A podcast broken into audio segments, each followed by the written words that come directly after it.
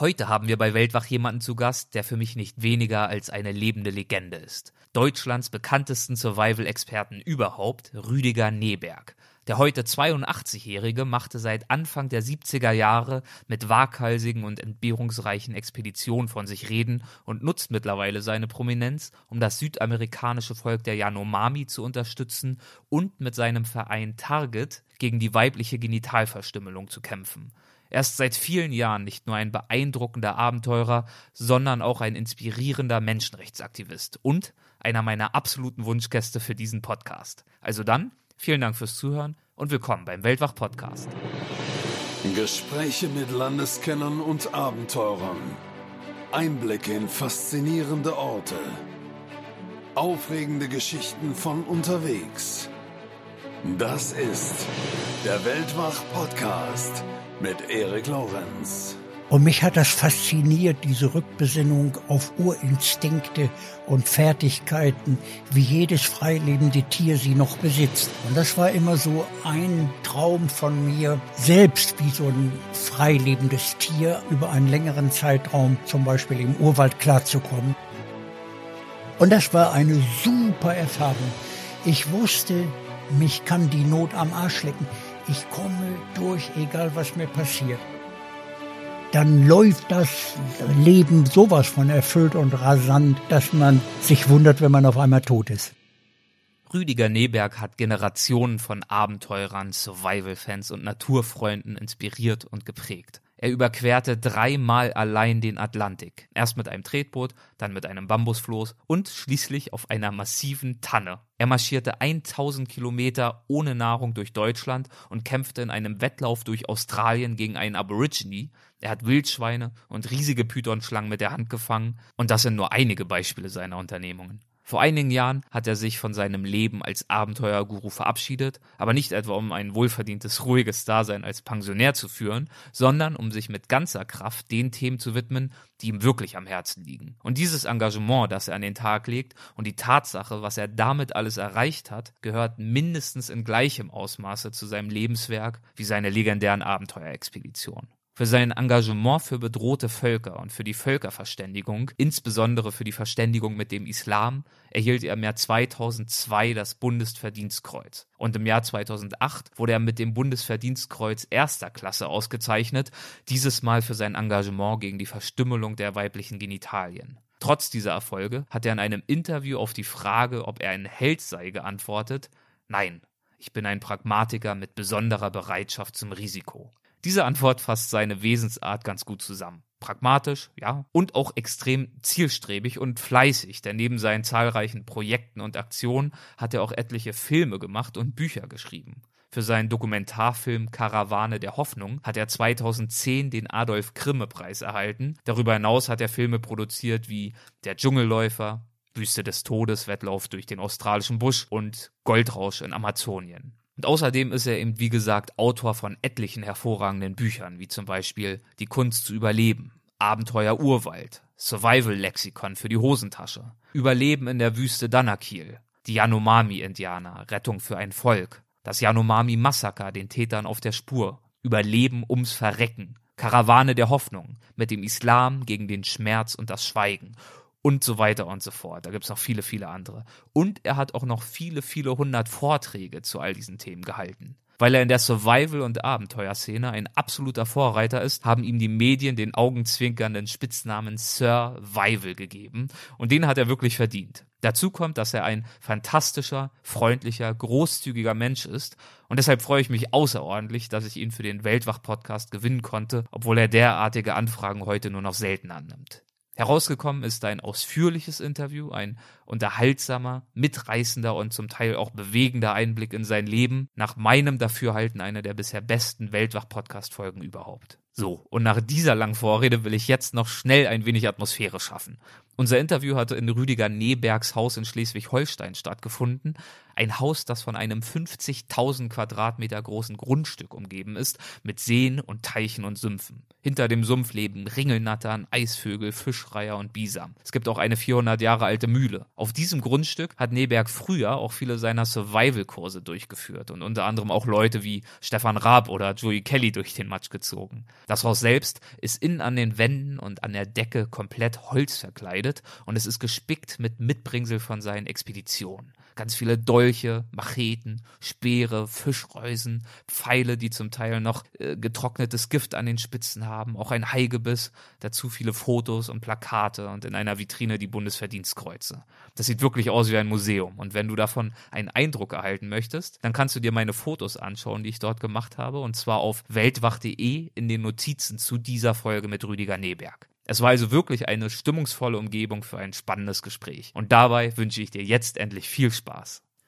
Hallo Herr Neberg, willkommen zum Podcast. Ich freue mich sehr, dass Sie dabei sind. Herr Lorenz, danke für das Interesse. Ich möchte mit einem Zitat beginnen, das ich auf Ihrer Website gefunden habe und das mir sehr gefallen hat.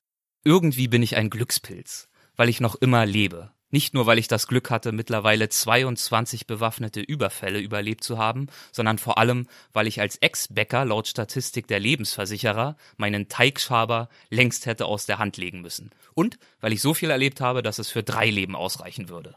Zitat Ende.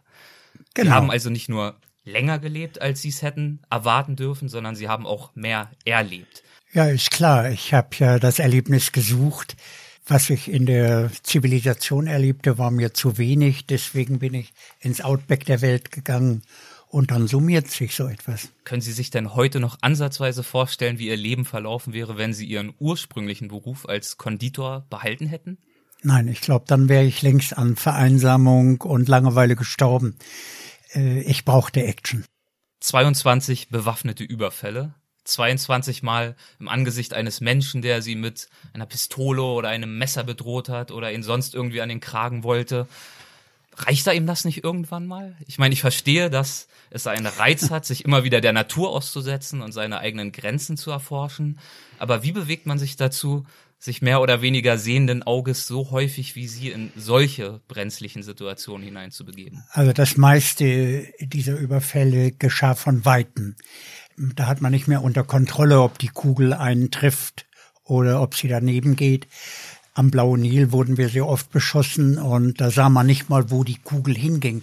Man sah nur die wütenden Männer, wir sahen, wie sie schossen, äh, aber wohin das Geschoss ging, sah man nicht die Auge-in-Auge-Begegnungen, die waren dann immer sehr drastisch, aber selbst als mein Freund am Blauen Nil erschossen wurde, stand für mich nie zur Debatte, solche Reisen nun aufzugeben.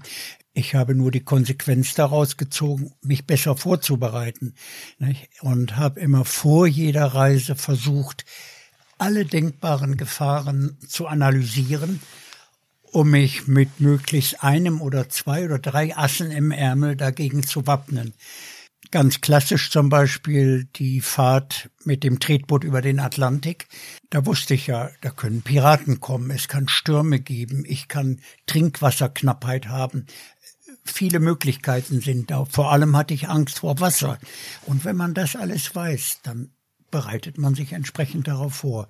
Ich kenne seit vielen Jahren ihre bekanntesten Aktionen, die Nilbefahrung, die haben Sie gerade schon angesprochen, dann die drei Atlantiküberquerungen, den Deutschlandmarsch, die Urwaldabenteuer, da gehen wir natürlich gleich auch noch drauf mhm. ein. Aber die Grundlage für die meisten dieser Abenteuer war ja ein bestimmter Begriff, eine Lebensdisziplin, Survival. Wie und wann sind Sie denn erstmals auf dieses Thema gestoßen? Abenteuerlich gereist bin ich immer schon aber das orientierte sich an Straßen und Zivilisation.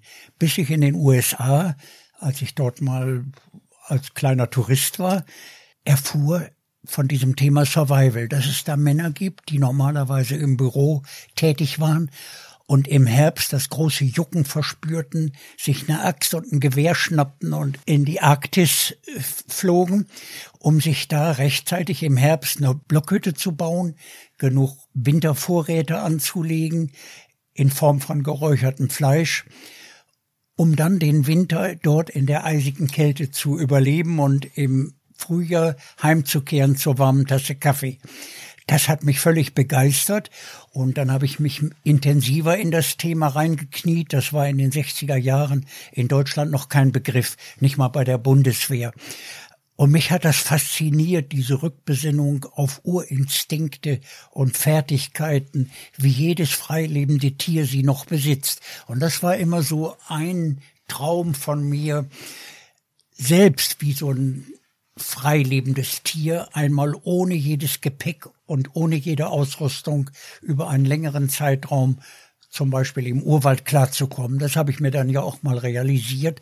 Aber auch schon die vielen Reisen vorher, ob Wüste, Ozean, Regenwald, waren ja oft nur mit einer Minimalausrüstung. Ne? Meine drei Fahrzeuge bei den drei Atlantiküberquerungen waren ja eher aberwitzig als vernünftig und jeder Schiffsbauer kriegte Migräne, wenn er davon hörte, dass ich mit einem massiven Baumstamm äh, darüber fahren würde oder mit einem Floß aus Bambus oder einem Tretboot. Und in Deutschland war zu dieser Zeit, in den 60ern, 70ern, der Begriff Survival, glaube ich, ja noch relativ unbekannt, richtig? Ja, das war noch unbekannt. Für mich war das ein Test. Ich wollte damals wissen, wie lange funktioniere ich, zum Beispiel auf einer Flucht, wo ich keine Möglichkeiten habe, mich zu versorgen. Wie lange funktioniere ich nur mit meinem Körper?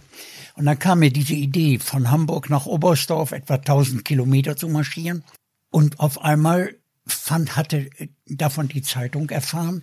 Es stand ein Bericht im Hamburger Abendblatt und dann tauchte das ZDF auf und wollte diesen Marsch dokumentieren. Und jetzt konnte ich denen nicht sagen, warum ich das wirklich machte, denn es war mein wichtigstes Training, bevor ich das allererste Mal zu den Yanomami-Indianern in Brasilien wollte.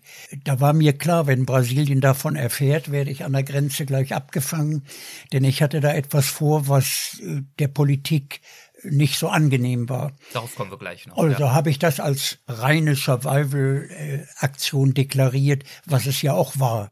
Und wie sind dann Ihre ersten Bücher zum Thema entstanden? Zum Beispiel Die Kunst zu überleben. Das wurde ja ein Bestseller und hat ja neben anderen Büchern von Ihnen dazu beigetragen, mhm. dass dieses Survival-Thema ja wirklich eine Branche und regelrecht eine Industrie geworden ist in Deutschland. Wie sind diese ersten Bücher entstanden? Ja, ich selbst habe mir ja aus den USA ein paar solcher Handbüchlein mitgebracht und hatte dann den Eindruck, einer schreibt vom anderen ab. Und vielen war das gemeinsam, sie haben noch nie etwas selbst gemacht. Es waren Turnlehrer, die plötzlich sagten, ja, Turnen ist Survival. Äh, eine Kletterstange hochgehen ist Survival und ein Nagel ist eine Waffe. Ja, dachte ich, äh, das ist nicht gerade der Hammer, nicht? Aber wo fehlt deren Praxis, mal richtig sich mit Gefahren konfrontiert zu haben? Und ich hatte ja festgestellt, Natur ist kalkulierbar. Wenn ich in den Urwald gehe, weiß ich, es ist warm und feucht und eng. Äh, und bei einer Wüste ist das Gegenteil trocken und heiß.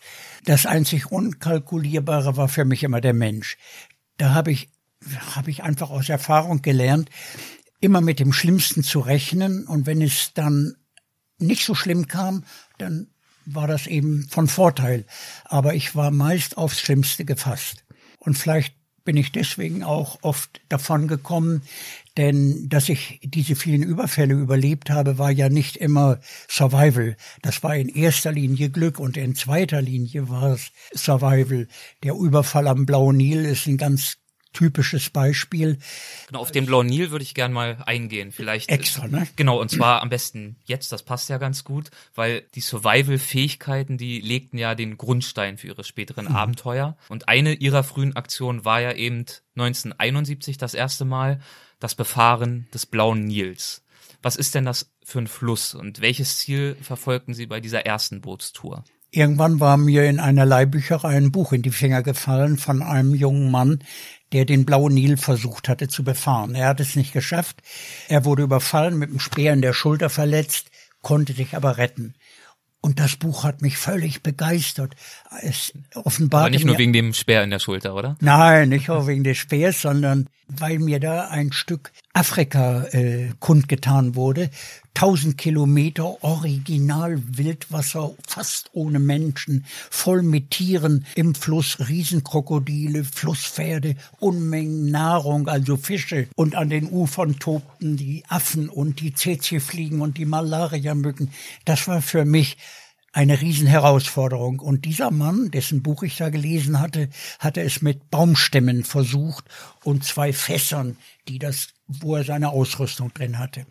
Das war sehr, sehr mühsam, denn der Fluss ist streckenweise starkes Wildwasser, dann kommen wieder ruhige Passagen, aber es ist ein Wahnsinnsfluss. Die Ufer gehen steil, schräg hoch. Manchmal ist es auch canyonartig gewesen. Und dann habe ich mich dafür interessiert, ob der Fluss, diesem jungen Mann ging es darum, eine Erstbefahrung durchzuführen. Das war nie mein Ehrgeiz. Aber etwas durchführen zu können, wo noch niemand vorher war, wo ich selber erschnüffeln musste, wo ist die nächste Cola-Bude? Gibt's hier überhaupt ein Dorf? Das war für mich eine neue Herausforderung. Sowas hatte ich in der Art noch nicht gemacht. Vor allem wusste ich nun, da werde ich wochenlang unterwegs sein, ohne Kontakt zur Zivilisation zu haben. Und ohne Notausgang. Ohne Notausgang. Und der Notausgang war ich dann selber. Ich habe dann an die deutsche Botschaft in Addis Abeba geschrieben, ob es inzwischen noch andere Befahrungen gäbe. Und dann bekam ich einen Dringlichkeitsbrief, um Himmels Willen, nicht noch einer, der das versucht. Und man zählte mir etwa zehn Fehlversuche auf. Und daraus lernte ich, was andere falsch gemacht hatten. Die hatten Streit untereinander bekommen, wenn es mehrere Personen waren. Die Boote waren zerfetzt worden von Krokodilen. Fünf Männer waren ermordet worden. Also da wusste ich genau, was mir alles passiert und konnte mich entsprechend vorbereiten. Und da war einer dabei, der war zufällig ein Deutscher aus Kiel, also wirklich nahe zu Hamburg, der hatte es mit einem Sarg versucht.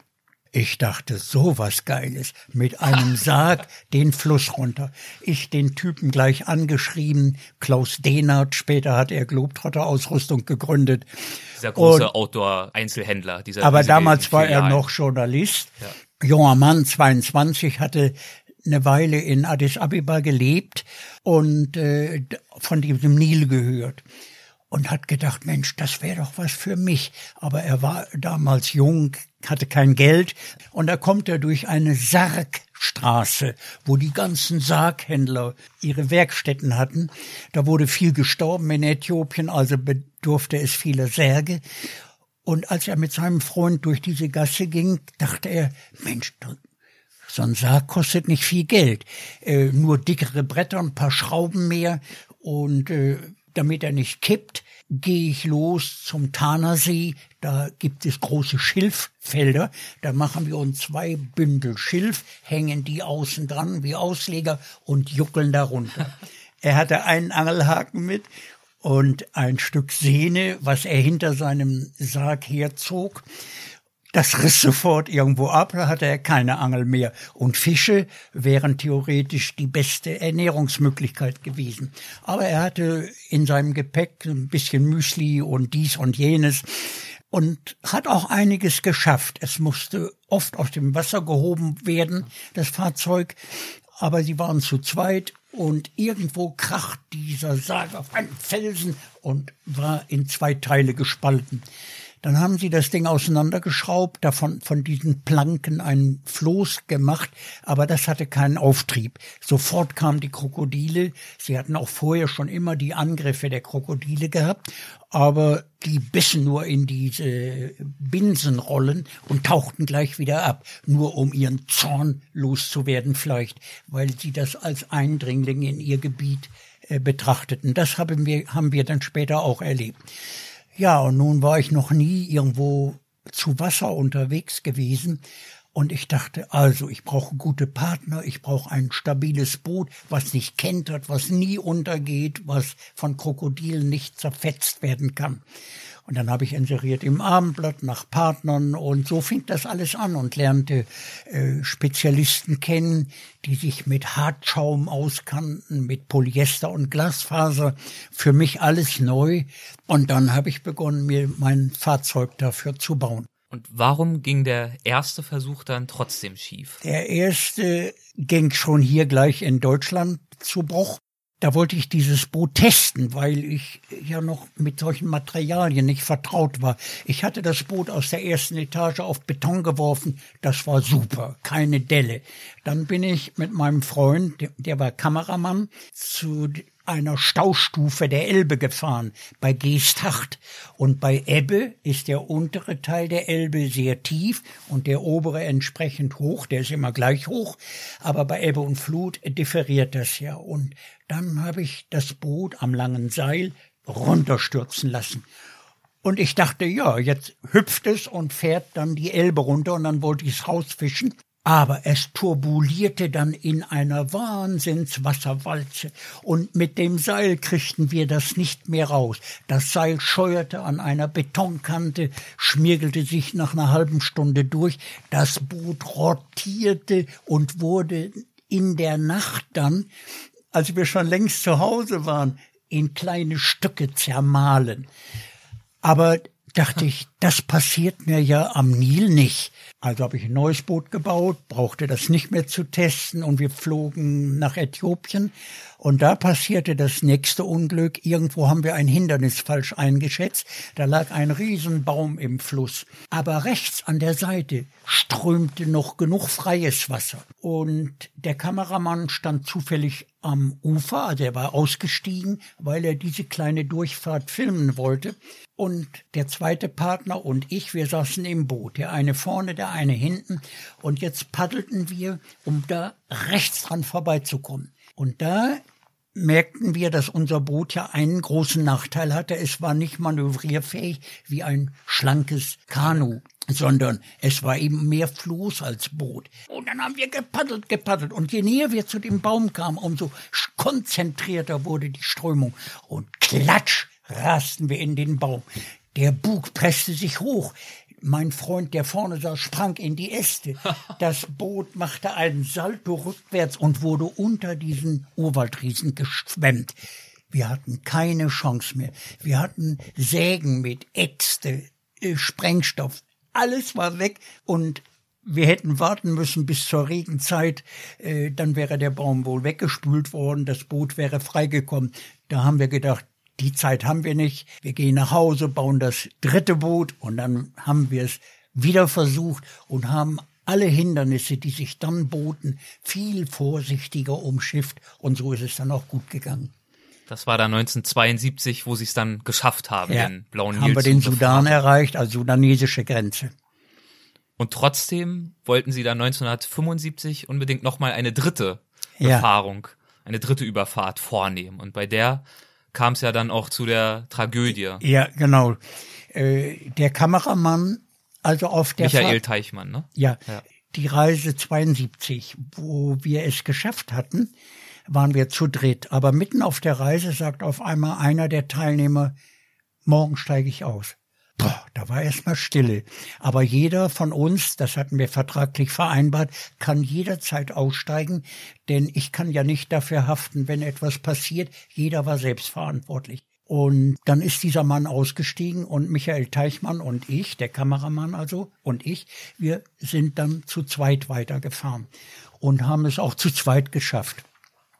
Und dann hatte Michael die Idee, auf dem Film war also sein Erstlingswerk entstanden und es bekam auch eine Sendung im, im Norddeutschen Rundfunk und jetzt träumte er von einer Karriere als Filmemacher. Und er hatte gleich ein Thema. Er sagt, Rüdiger, lass uns noch einmal hinfahren. Diese Krokodile dort, diese sieben Meter Tonnen mit den Riesenbäuchen. Das ist so ein geiles Thema. Wenn sie ankommen und ins Boot beißen oder von unten hochtauchen, sich das Paddel schnappen und wegtauchen und dann merken, oh Scheiße, das hängt am Seil. Äh, das will ich filmen. Und ich war genauso begeistert. Die Tiere machten eine große Faszination der Reise aus. Und wir hatten ja Camps gehabt. Wenn wir abends mit der Taschenlampe leuchteten, dann sah man, wie auf so einem Parkplatz viele Autos äh, mit ihren abgeblendeten Lichtern. Ne? Und äh, auf der Reise passierte es denn, dass wir eines Morgens überfallen wurden. Wir waren wieder zu dritt, hatten einen dritten Mann, einen Zahnarzt aus der Schweiz dabei. Und normalerweise stand ich immer als Erster auf. Ich war ja Bäcker, ich war gewöhnt an frühes Aufstehen, machte immer den Tee morgens. Aber diesmal war Michael erst aufgestanden und macht auf einmal das Zelt auf und sagt, Leute, steht auf, wir kriegen Besuch. Wir bekamen öfter Besuch. Wenn man äh, länger irgendwo lagerte, kam von irgendwo aus dem Nichts Menschen. Alle waren bewaffnet, das ist dort aber Tradition am Nil.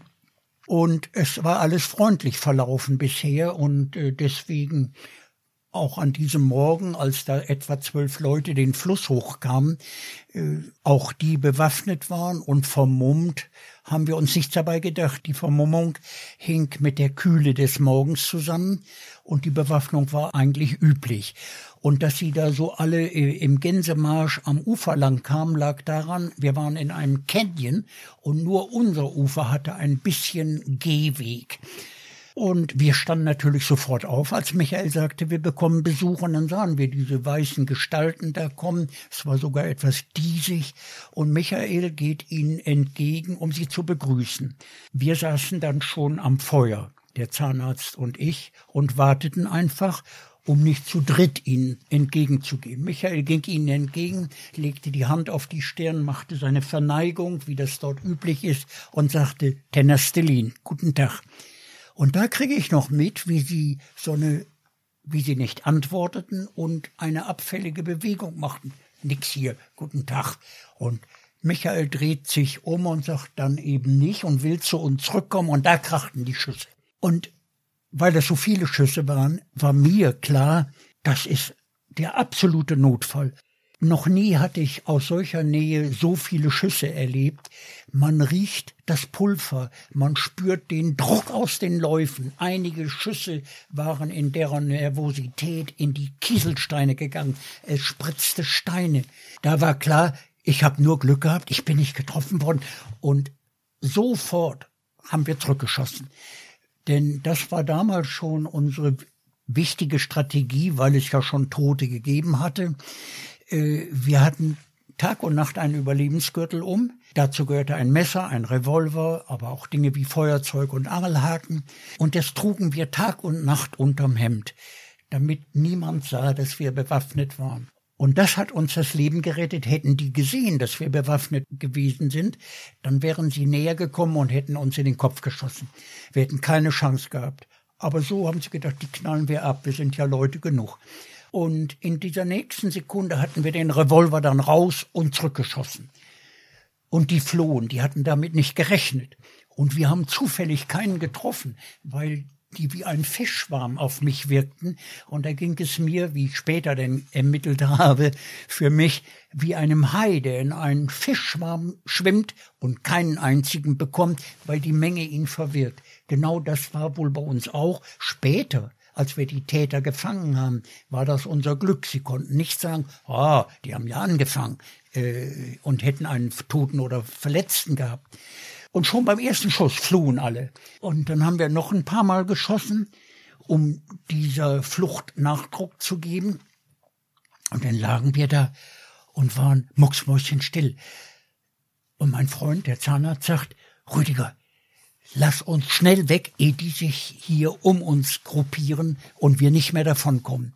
Wir haben die Ausrüstung liegen lassen und ich sag, Michael, komm, wir hauen ab. Und da sagt mein Freund, du, ich glaube, der ist tot, der, der liegt die ganze Zeit schon so. Und das hatte ich gar nicht beachtet. Er lag so auf dem Bauch. Ich dachte, der liegt in Deckung. Ne? Wir haben schnell nachgeladen Und dass das mit dem Schießen sofort funktionierte, obwohl wir mit diesem Überlebensgürtel oft ins Wasser gefallen waren, oft im Wasser marschieren mussten, das hatten wir vorbereitet. Wir hatten Revolver, die funktionieren in solchen unter solchen Bedingungen Ingmar. Und alle Patronen, die wir hatten, waren mit Zappernlack isoliert gegen Feuchtigkeit. Und dadurch funktionierte das. Inzwischen hatten wir auch unsere Gewehre geholt und es war mucksmäuschenstill im Wald. Und ich sag zu meinem Freund, vielleicht ist er nur verletzt. Gib mir Feuerschutz, knall einfach mit dem Gewehr in die Bäume. Ich krabbel hin. Mein Freund nahm das Gewehr und da war Jagdmunition drin, die hat so eine explosive Wirkung. Wenn er so einen mittleren Stamm erwischte, krachte der Baum um. Und das hat natürlich die sich da versteckt hielten, beeindruckt. Und in der Zeit bin ich hingekrabbelt, so flach ich konnte. Ich hatte nachher keine Fingernägel mehr und stoße ihn an. Ich sag, Michael, komm, wir hauen ab. Und da merkte ich, hä? da war keine Elastizität mehr im Körper. Aber ich sah keine Verwundung. Ich denke, vielleicht ist er nur ohnmächtig, bewusstlos. Dreh ihn um und da sah ich, sie hatten ihn von hinten mit auch mit so einem Dumm-Dumm-Geschoss in den Kopf getroffen. Das sah man nicht. Er hatte üppige Haare, der Einschuss war klein und das ganze Gesicht lag draußen. Als ich ihn umdrehte, lag der Kopfinhalt auf den Kieselsteinen und mich guckte diese hellrote Schale an. Mein Gott, ich hab mir in die Hosen gemacht. Ich hab ihm seinen Revolver abgerissen, damit die nicht noch eine Waffe hatten. Und dann sind wir in das Boot gesprungen und mit der Strömung weg. Und es gab auf der Flucht mehrere Hinweise, die uns verrieten, woher die Männer gekommen waren. Denn das Ufer, an dem wir lagerten, das hatte nur noch zwei, dreihundert Meter Weg dann war da die Steilwand so nah am Wasser, dass sie nicht von dort, von demselben Ufer gekommen sein konnten. Sie mussten durch den Fluss gekommen sein. Und da gab es noch mehr solcher Hinweise und wir sind geflohen, geflohen. Nach fünf Tagen erreichten wir die Zivilisation. Da war, gibt's über bei den tausend Kilometern Blauer Nil war damals eine Brücke. Dort war eine Polizeistation. Denen haben wir aber nichts erzählt, weil wir dachten, womöglich ist ihnen das peinlich, dass ein Ausländer erschossen wurde. Und wer weiß, was dann mit uns passiert. Wir melden uns bei der deutschen Botschaft. Ein LKW nahm uns mit und dann wurde eine Fahndung ausgelöst. Wir bekamen Soldaten und Hubschrauber und flogen zurück und aus der Luft sah man schon, es gab überhaupt nur ein einziges Dorf in dem Gebiet, ein Winzlingsdorf, etwa sieben kleine Strohhütten. Also mussten die Männer von dort gekommen sein. Und von dort führte eine ganz schmale Schlucht, ein Riss im Felsen, ein Meter breit nur genau an den Fluss. Und da mussten sie runtergekommen sein. Na kurz und gut, das Dorf war täterverdächtig. Wir landeten denn, den Leichnam hatte man natürlich längst entsorgt, vom, von der Ausrüstung war nichts mehr zu finden. Und als wir wieder aufstiegen, sagte ich zu dem Piloten, zu den Soldaten, ja, denn lassen, lasst uns doch da runtergehen. Nee, sagten sie, das ist nicht unser Auftrag. Und vor allem, die sind ja alle bewaffnet, die schießen uns in den Hubschrauber und wir stürzen ab. Das müssen wir von Land machen. Und dann kriegten wir eine große Polizeieskorte und haben das Dorf dann in aller Ruhe vom Land her umzingelt. Als wir ankamen, waren nur ein paar alte Leute da. Man hatte das längst geahnt. Durch den Hubschrauber, den man ja wahrgenommen hatte, war man vorgewarnt. Es war von unserer Ausrüstung nicht zu finden. Aber der Polizeichef unserer Eskorte, der hat sich den Dorfältesten genommen und hat gesagt, die Beweise, dass das von euch gekommen ist, sind eindeutig. Du lieferst mir die Männer aus. Und dieser Älteste gab auch zu, er habe seine Leute gewarnt, aber die hätten uns am Abend vorher dort gesehen, mit diesem unendlichen Reichtum, Seile, Boot etc. Und dann hätten die jungen Leute gesagt, die erschießen wir, das rauben wir. Er konnte sie nicht davon abhalten und er wurde verpflichtet, diese Leute auszuliefern. Das hat er getan. Ein Jahr später kam es zum Prozess und sie erhielten acht Jahre jeder, weil er nicht feststellen ließ, wer den tödlichen Schuss abgegeben hatte. Das war das Ende der Reise. Und das war auch der dramatischste Überfall. Später im Krieg Eritrea, Äthiopien. Das war zwei Jahre später, als ich mit Klaus Dehner, dem Sargbauer, die Danakil-Wüste durchqueren wollte. Oder noch später die Konflikte bei den Yanomami-Indianern. Das war alles nicht so bedrohlich und so glückhaft gewesen wie das am Blauen Nil. Und wie sind Sie mit dieser Erfahrung umgegangen? Haben Sie danach in Erwägung gezogen, jemals derartige Reisen nicht mehr zu unternehmen? Nein, das stand von der ersten Sekunde an fest. Das habe ich gar nicht in Erwägung gezogen. Ich habe nur gedacht, ja, der Mensch ist unkalkulierbar, ich muss vorsichtiger oder ich muss solche Gebiete dann doch umgehen. Aber es stand nie zur Debatte, nun zu meiner Backstube zurückzukehren und mich da im Sauerteig zu langweilen. Das heißt also, trotz dieser Erfahrung und auch trotz der Warnungen der deutschen Botschaft, die mhm. ja schon erfolgt waren vor der ersten äh, Nilbefahrung, ja. haben Sie immer weitergemacht. Was hat Sie denn in dieser Phase Ihres Lebens angetrieben? Also Botschaften sind ja immer Gefahrenvermeider, Frühwarnsysteme. Das verlockte mich eher, weil ich mir sagte, Mensch, interessante Herausforderung, mal gucken, wie ich das äh, meistern kann. Und die Alternative war für mich ja, den Beruf des Konditors, des Bäckers lebenslänglich bis ins hohe Rentenalter durchzuziehen das war mir zu ruhig. Da war null Herausforderung. Ich wäre eingegangen. Ich sah mich schon als Rentner da irgendwo Kreuzworträtsel lösen. Äh, so sollte mein Leben nicht verlaufen. Ich war immer, mein Leben war schon als Kind so, dass ich mir sagte, ich will lieber kurz und knackig leben als lang und langweilig. Guck mal, mit drei Jahren bin ich, und das ist in mir veranlagt, da kann ich nichts dafür. Da hat mich mein Schöpfer so geprägt. Meine Eltern waren Banker. Da war alles geregelt bis zur zehnten, zwanzigsten Stelle hinterm Komma. Äh, da waren immer die Schuhe geputzt, blitzeblank.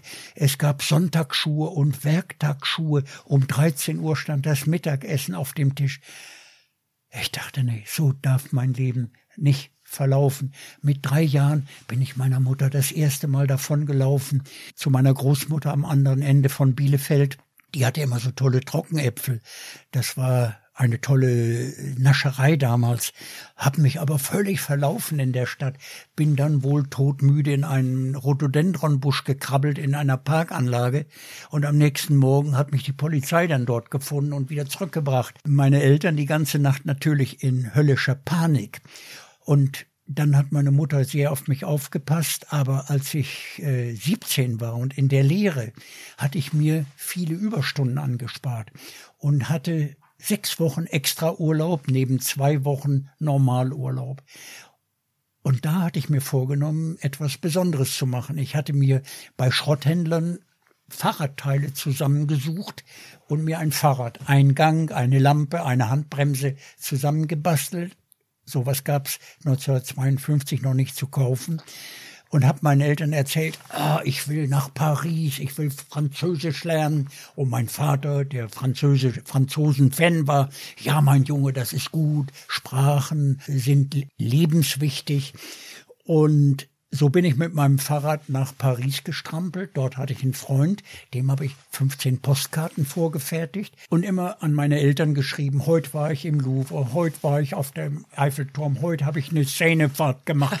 Das Wetter ist schön und dann war es auch mal schlecht. Damals gab es ja noch nicht diese Wetterberichte in den Nachrichten und bin in Wirklichkeit durchgestrampelt. Marokko, Marrakesch. Ich wollte Schlangenbeschwörung lernen. Ich war immer Schlangenfan und wusste, wie das funktioniert, aber ich wollte das drumherum erleben. Ich wollte das Kolorit sehen, ob ich da einen Teppich brauche, welcher Art meine Flöte sein muss, äh, damit das orientalisch aussieht. Denn ich wollte als Schlangenbeschwörer mir Geld nebenbei verdienen im Hansa-Theater Hamburg. Und dann stellte ich in Marrakesch fest, Enttäuschung hoch drei, man hatte den Tieren die Giftzähne rausgerissen oder ihnen sogar die Münder zugenäht. Und wenn sie dann verhungerten, holte man sich eine neue. Aber das Kolorit war interessant, die Musik dazu. Und dann habe ich mich im, irgendwann im Hansa-Theater vorgestellt und ich wollte das Ganze noch steigern und mit sechs Kobras gleichzeitig in einem Glaskäfig auftreten, aber gesunden Tieren. Und damit die Zuschauer sehen, die sind gesund und riskant, durfte man immer ein Tier auswählen, dann hätte ich das gemolken in so einem Glas, damit sie sehen, ah, da läuft das Gift runter. Und dann wollte ich den Leuten diese Gaukelei vorführen und erklären, wie das funktioniert, dass Schlangen gar nicht hören, dass die Musik nur äh, für das Publikum ist und die Flöte meine Abwehrwaffe. Die Kobra erhebt sich, wenn sie eine Gefahr sieht, spreizt den Nackenschild, um Eindruck zu schinden, und steht still und wartet, ob der Gegner, in dem Falle die Flöte mit so einem dicken Kürbis vorne dran, ihr gefährlich wird. Sie ist sparsam mit ihrem Gift, und wenn ich dann anfange, mich langsam links nach rechts zu bewegen, folgt sie dem Kürbis. Und wenn ich vor und zurück gehe, langsam macht sie das auch. Nur wenn ich plötzlich auf sie zuginge, würde sie reinbeißen. Ne? Und das vermeidet man. Und äh, na, wie gesagt, das ist leider nichts geworden. Das habe ich nur für mich vorgeführt. Der Intendant damals war absoluter Schlangenfeind, vor allem Giftschlangen. Der, der kriegte Pickel, als er das sah. Ich hatte ja eine mitgenommen und sagt, sprang auf den Stuhl sogar und rief seine Sekretärin und die hat mich rausgebracht. Und die sagte dann noch, der hat erwartet, sie bringen eine unbekleidete Frau und eine Boa mit. Na gut, die hat er hundertfach woanders bekommen. So fing meine Abenteuerreise an. Und es war damals auch schon Ihr Plan, irgendwann davon leben zu können. Nee, Oder Ihre Hoffnung. Äh, von Abenteuern im weitesten Sinne, weil Sie haben ja gesagt, die eine Alternative wäre gewesen, als Konditor alt zu werden. Mhm. Die andere Alternative wäre gewesen, diese Abenteuer zu machen. Das heißt, Sie hatten ja jetzt nicht unbedingt den Plan, das beides parallel für immer laufen zu lassen, oder? Doch, das hatte okay. ich. Ich äh, konnte mir gar nicht vorstellen, dass man äh, davon leben könnte. Vorträge mit Bildern, das gab's noch nicht. Bücher, da habe ich immer gehört, Autoren verhungern und da stand auch noch gar nicht so zur Debatte, äh, dass ich ein Buch schreiben würde. Das ergab sich nach dem Nil und äh, da war auch nie, mir nie der Gedanke gekommen, dass es da Fortsetzungen gäbe, dass ich heute sind's 30 Bücher, die sind erschienen sind, das habe ich mir früher nie vorstellen können. Aber es wurde langsam mehr und dann erst kam mir der Gedanke, bloß weg mit der Bäckerei. Ich werde einfach die Vorträge intensivieren, die Reisen intensivieren. Mein Leben läuft dahin. Ich will keine Lebenszeit vergeuden, so nach dem Motto, heute beginnt der Rest des Lebens. Und dann wurde es richtig prall und drall zum Beispiel Anfang der 80er Jahre, denn da hat sich die Art ihrer Abenteuer und auch die Motivation für diese Abenteuer mhm. schlagartig geändert, und zwar als sie von den Yanomami-Indianern in Brasilien gehört haben. Was ja. war denn zu diesem Zeitpunkt die Situation dieser Indianer? Ich war in Brasilien und hörte, es gäbe tatsächlich immer noch ein allerletztes ursprünglich lebendes Volk. Die Yanomami, man schätze die Population auf 12.000 Menschen in einem Wald von der Größe der Schweiz. Und weil das das allerletzte Gesamtamerikas war, behauptete Brasilien immer stolz und werbewirksam, die sind unter Schutz gestellt, ein Militärgürtel ist um das Gebiet gelegt, kein Fremder darf dorthin. Rüdiger als alter Karl-May-Freak fand das toll, denn bei Karl-May bin ich auf die Indianerdramatik aufmerksam geworden und habe mich oft gefragt, wenn ich damals gelebt hätte, wie hätte ich mich verhalten, als die USA sich da bildeten. Und war natürlich auf Seiten von Winnetou und Old Shatterhand, aber dachte ich, gut, das ist Geschichte, das wird mir vor die, in die Versuchung komme ich nicht. Und dann auf einmal höre ich von brasilianischen Menschenrechtlern, was die brasilianische Regierung sagte, stimme gar nicht. Die behaupteten, man habe da Gold entdeckt und eine ganze Invasion von Goldsuchern würde da gesteuert, mafiös von der Stadt Boa Vista aus mit 400 Flugzeugen und die Goldmafia prahlte damit, dass es 65.000 bewaffnete Goldsucher sind. Und da war das auf einmal ein Thema für mich, diese verschiedenen Aussagen. Ich entschloss mich hinzugehen und zu schauen, wie es den Indianern geht ob sie damit alleine klarkommen. Mir war natürlich klar, wenn das stimmt, was die Menschenrechtler sagen, haben die Indianer keine Chance. Die haben ja nur Pfeile, die anderen haben Feuerwaffen. Und wie vor jeder Reise habe ich dann überlegt, was muss ich tun, damit die mich nicht abschießen, weil sie mich für einen Goldsucher halten. Und dann kam mir zunächst mal die Idee mit dem Deutschlandmarsch, den wir schon angesprochen hatten. Ich wusste, wenn ich von diesem Militär, das Fremde angeblich nicht durchließ, gefangen würde und könnte entkommen, ohne alles Gepäck, nur mit nackten Hintern, dann wäre ich in der Lage, tausend Kilometer locker zu machen. Wenn ich das in Deutschland im Oktober in der Kälte geschafft habe, im Urwald hätte ich es zwei Monate ausgehalten, weil der Mensch die meiste Nahrung braucht für Kraft und Wärme. Und die Wärme lieferte mir dort die Natur. Gut, das war die eine Vorbereitung. Die Vielleicht an ganz kurz auf diese Vorbereitung, weil das ja auch sehr interessant war, dieser Deutschlandmarsch. Vielleicht sagen Sie da mal ein paar Sätze dazu. Ja, Wie lange zog sich dieser Marsch hin und was haben Sie körperlich und psychisch aus diesem Marsch gelernt, aus dieser Belastung?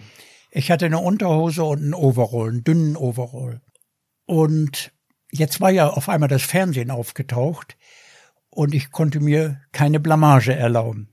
Aber ich wollte es ja auch für mich. Ich wollte ja wirklich wissen, wie lange schaffe ich das? Also das heißt in dem Fall wirklich 1000 Kilometer, Kilometer. laufen ohne Nahrung ohne Ausrüstung. Ich hatte wohl ein Feuerzeug und hatte vorher einen Arzt konsultiert, der sich so mit Diäten auskannte und mit Fastenkuren. Und der sagte, Fasten kann jeder Idiot. Die Kunst ist, wenn man gefastet hat, langsam wieder sich an die Nahrung zu gewöhnen, weil der Magen über lange Zeit schrumpft und man überstrapaziert ihn, wenn man ihn nun plötzlich verlaut. Also bin ich los. Ich wusste, zwei, drei Kilo Fett, die habe ich bestimmt irgendwo. Das reicht erstmal. Fett gibt viele Kalorien.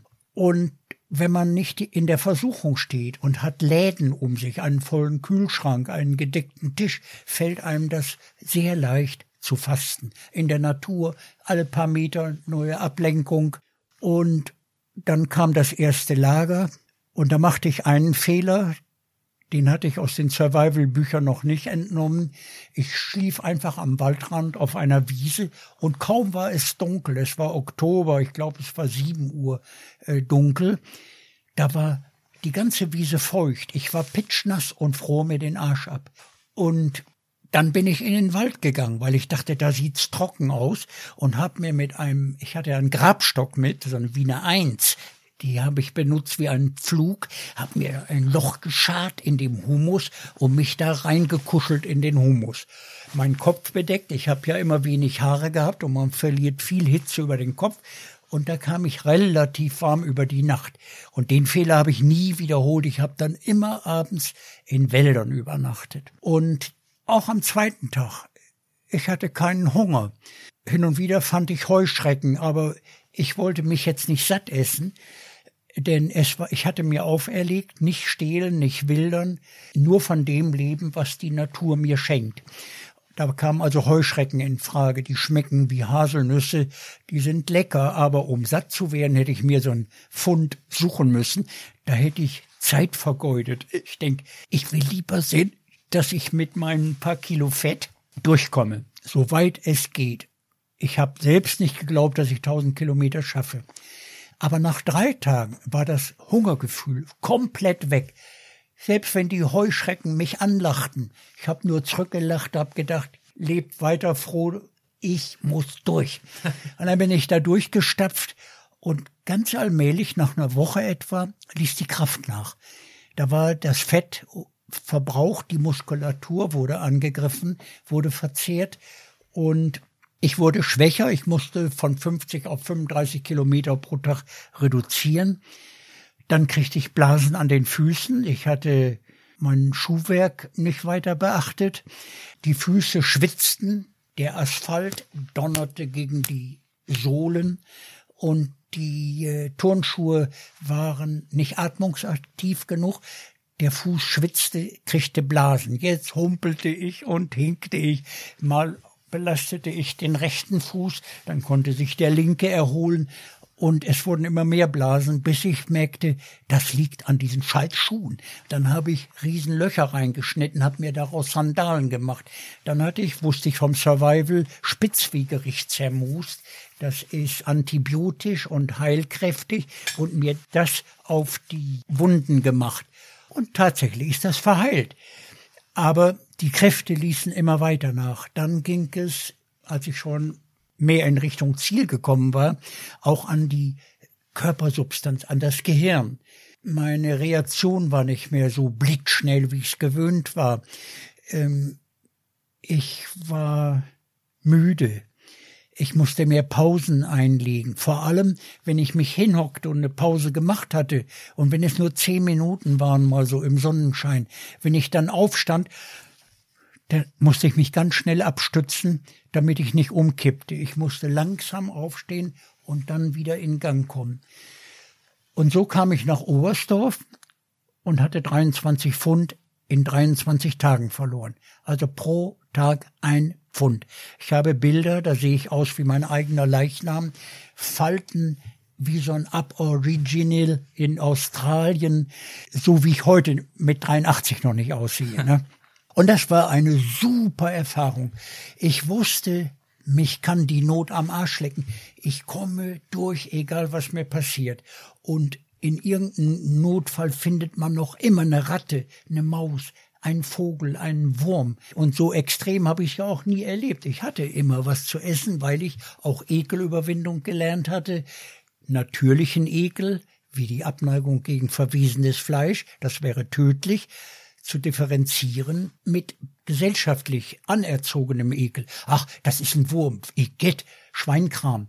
Dabei schmeckt ein Wurm super lecker, je nachdem, wo er herkommt. Wenn man ihn aus dem Misthaufen zieht, schmeckt er nach Mist. Das kann man ja vorher rausmassieren.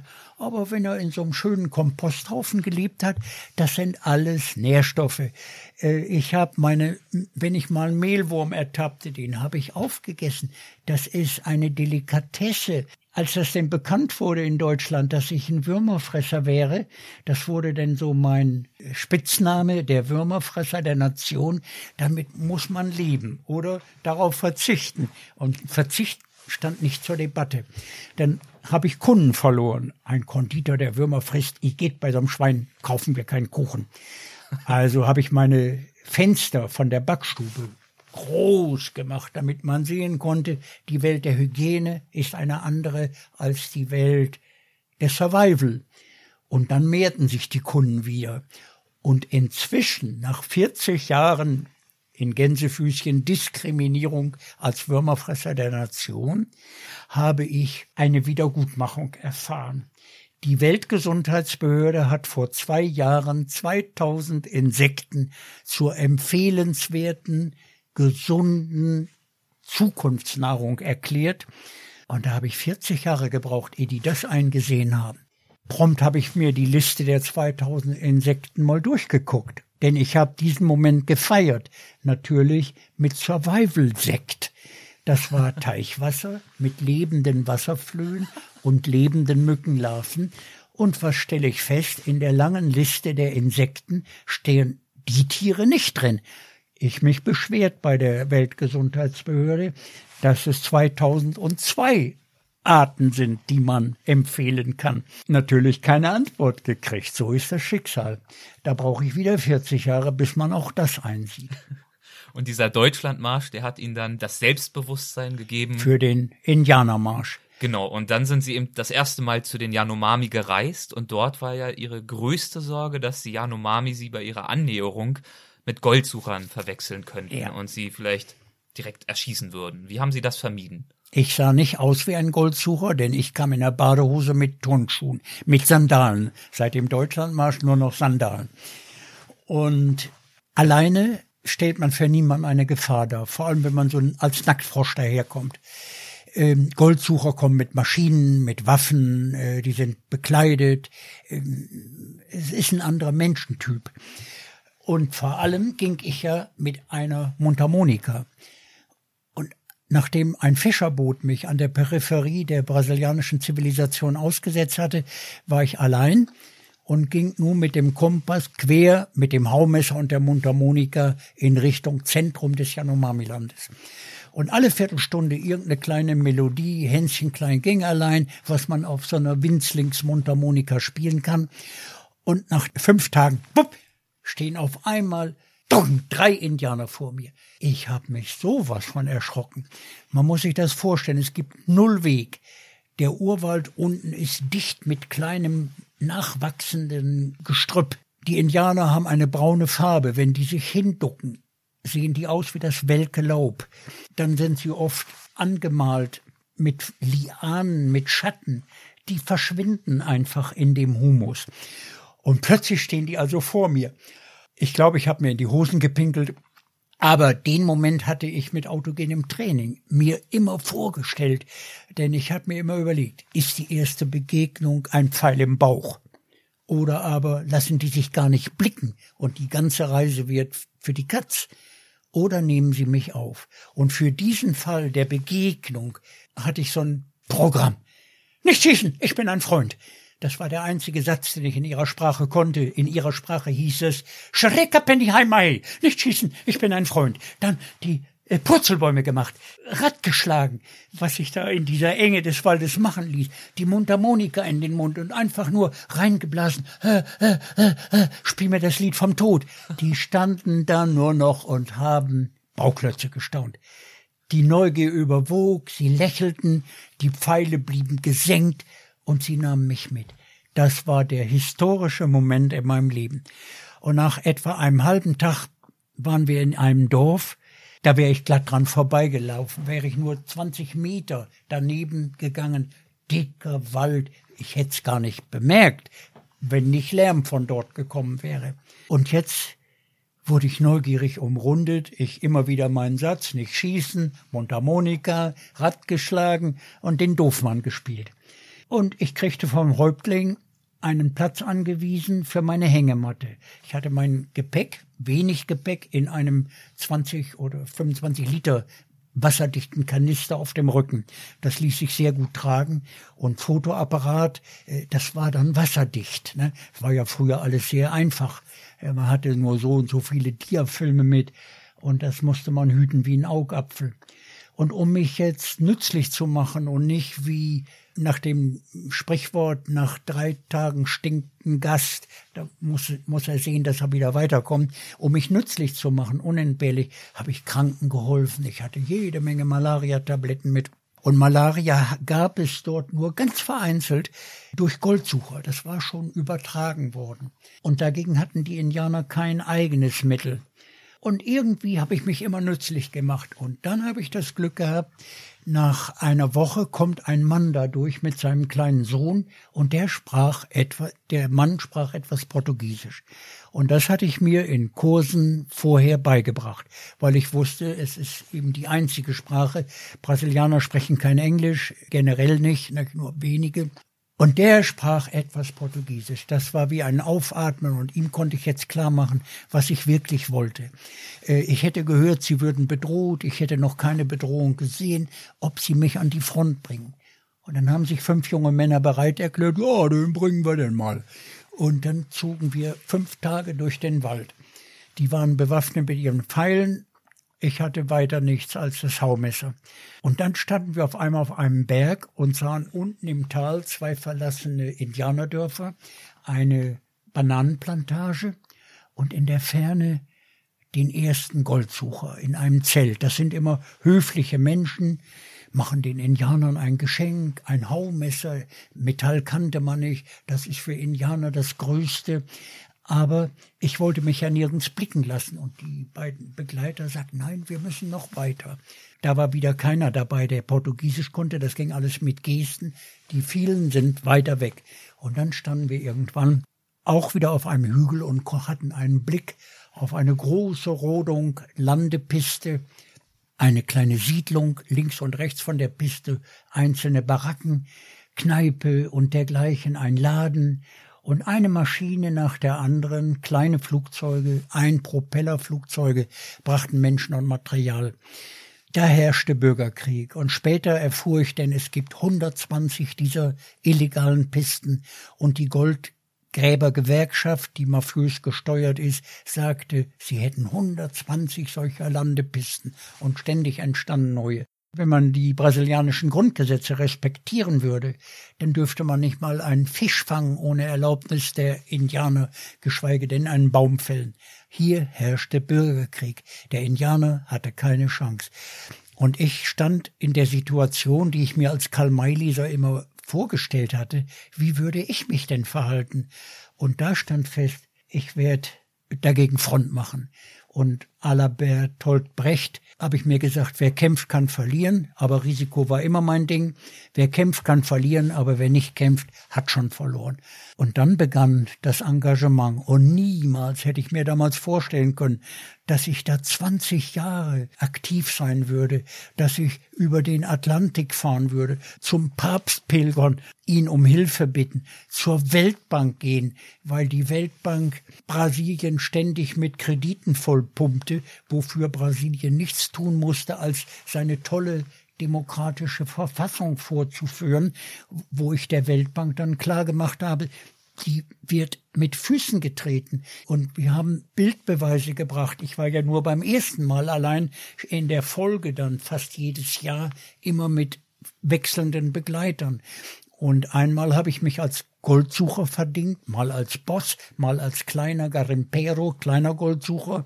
Und mein Freund Wolfgang Brüg, ein Experte auch so undercover, hat mit versteckter Kamera das dokumentiert, wie die Goldsucher arbeiten, wie sie gegen die Indianer vorgehen. Also und sie haben sich wirklich mit ihm undercover in diese Goldsuchercamps Gold, eingeschlichen ja. und haben dort einige Tage verbracht, so getan, als würden sie dazugehören, ja. um ihm zu berichten, auch wie sieht's von deren Seite aus und weiter Beweise und immer wieder aktuelles Material zu sammeln für die deutschen Medien und die internationalen Medien, um genau wirklich das. aufzuzeigen, Medien, was dort wirklich passiert. Ja, die Medien wurden zu meiner großen einzigen Waffe.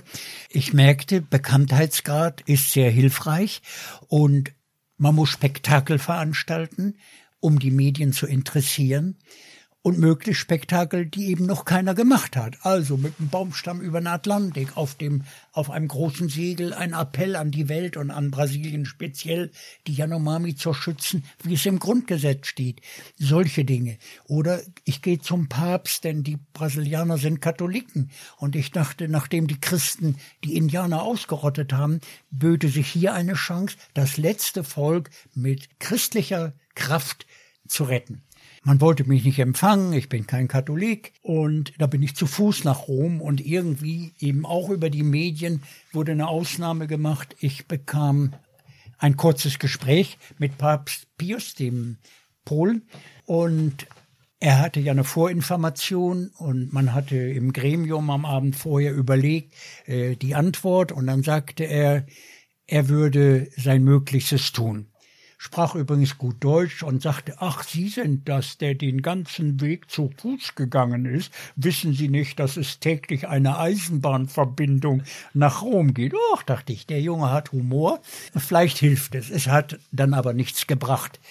Und äh, so habe ich eben verschiedene, aber medienmäßig waren das immer Mitteilungen. Naja, und so wurde die Lobby, vor allem innerbrasilianisch, immer größer. Der Umweltminister, ein Lutzenberger, ein Deutscher, deutschen Ursprungs, war voll auf unserer Seite. Er verriet uns, welche Politiker auf unserer Seite sind, wer bei der Indianerschutzbehörde vertrauenswürdig war und so weiter. Und so kamen wir langsam voran. Es gab ja auch brasilianische Menschenrechtsorganisationen. Und im Jahre 2000, nach 20 Jahren, war die Lobby dann so groß, dass die Indianer ihren Frieden hatten. Ich habe Bücher geschrieben, wir hatten mehrere Filme. Dieser Film als Goldsucher, der hat Furore gemacht. Den haben wir ja bei der Weltbank vorgeführt. Da war er noch im Rohschnitt. Und die Brasilienbeauftragten, die sich den Film anschauten, vor allem eine Frau, die war entsetzt und sagte, Sie haben recht, das ist ja wirklich das Gegenteil der Verfassung. Wissen Sie was? Da habe ich eine Idee. Wenn man das gesehen hat, dann lassen Sie im Abspann, bevor da kommt Schnitt, Regie, bla bla, lassen Sie mal drei, vier der wunderschönen Paragraphen über den Abspann laufen, die die Indianerrechte in der brasilianischen Verfassung betreffen. Das hat Wolfgang getan, und da war dann zu lesen dass das Territorium, das urangestammte Territorium der Indianer unbetretbar ist und jeder Fisch und jeder Bodenschatz den Yanomami gehört. Psychologisch machte das einen super Effekt nach dem, was man in diesem Krimi gesehen hatte und der lief dann auch in Brasilien. Jetzt waren wir bekannt als Volksfeinde und wir wurden auch später entsprechend ausgeraubt. Ich war mit einer Partnerin mehrfach dort, Christina Haferkamp. Als die mal eine eigene Expedition machte, hat man ihr das Auto mitten in der Stadt Boa Vista in die Luft gejagt, angezündet. Es war richtig Action, es war nie langweilig. Und als der Film mal wieder gezeigt wurde, war Christina gerade, waren wir beide im Gold gewesen im Goldgebiet, im Goldsucher. Wieder so als Malariahelfer diesmal. Mhm. Ne? Wir hatten uns Abzeichen gemacht, nicht eine entsprechende Uniform, als wären wir Staatsbedienstete. Äh, und ich war schon ausgeflogen worden und die Maschinen konnten, weil die Landepiste dort sehr kurz war, immer nur eine Person mitnehmen, mit wenig Gepäck. Landen ging, weil es ging irgendwie. Und Christina sollte am nächsten Tag kommen und genau an dem Abend, als ich frei war, läuft der Film. Und die Mafia war alarmiert, weil sie uns kannten. Irgendeiner hat uns dann wiedererkannt und gleich die Bosse angerufen. Das war zum Beispiel der Gouverneur des Bundeslandes Roraima, in dessen Hauptstadt Boa Vista wir waren. Und am anderen Tag wollte ich Christina abholen am Flughafen. Sie kommt nicht. Am nächsten Tag, sie kommt nicht. Und irgendwann bin ich da eine Pizza essen und wir hatten ja keine Verbindung, da gab es keine Verbindung. Gehe ich Pizza essen und da steckt mir ein Mann einen kleinen Zettel zu, so eine ganz kleine Kugel. Ich gehe auf die Toilette, mach die auf. Christina, ein Hilferuf. Man hätte durch den Film herausgefunden, wer sie ist und hätte gesagt, du kommst hier nicht mehr weg. Du kriegst auch kein Essen mehr hier, von wegen Malariahelfer. Tabletten wurden konfisziert, äh, die gehörten jetzt der Allgemeinheit dort, dem Boss, jede Piste hatte einen Mafia-Boss mit Pistoleros, Leibwächtern, äh, weil die Goldsucher untereinander sich auch nicht trauen. Und sie sollte sich ihr Geld, ihr Lebensmittel als Nutte verdienen. Es gab Bordelle an den Pisten, manchmal war das nur eine Pappschachtel, hinter der man sich versteckte, und da sollte sie ihr Geld verdienen. Und da hatte sie mit einem Piloten angebändelt und ihm ihr, ihre Situation geschildert und der hat gesagt, schreib mir eine Notiz, ich bring das raus, ich finde Rüdiger. Ja, und dann habe ich die deutsche Botschaft angerufen. Und da war Alarm. Die haben sofort Notsituation äh, ausgerufen, die Bundespolizei alarmiert, die ist für solche überregionalen Dinge zuständig, wie auch Deutschland, Bundespolizei. Und die Mafia wurde informiert, man kennt sich, ne? Morgen um 17 Uhr steht Frau Haferkamp in Boa Vista auf dem Flughafen. Wenn nicht, kommen wir persönlich und holen sie. Das hätte bedeutet Mord und Totschlag, Schießerei und Landepistensprengung. Christina war raus. Aber unser Leben wurde ein Krimi. Und das war das, was mir so mein Leben prall gemacht hat. Ich habe nie, nie Langeweile gehabt.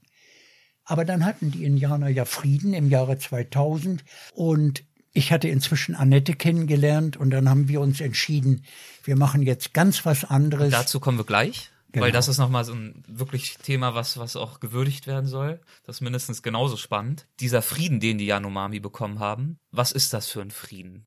Das äh, Grundgesetz wurde nochmal aktiviert. Die Goldsucher wurden rausgeholt, indem man den Nachschub abriegelte. Vorher hatte man gesagt, Politiker. Man kann Völkerwanderungen nicht aufhalten.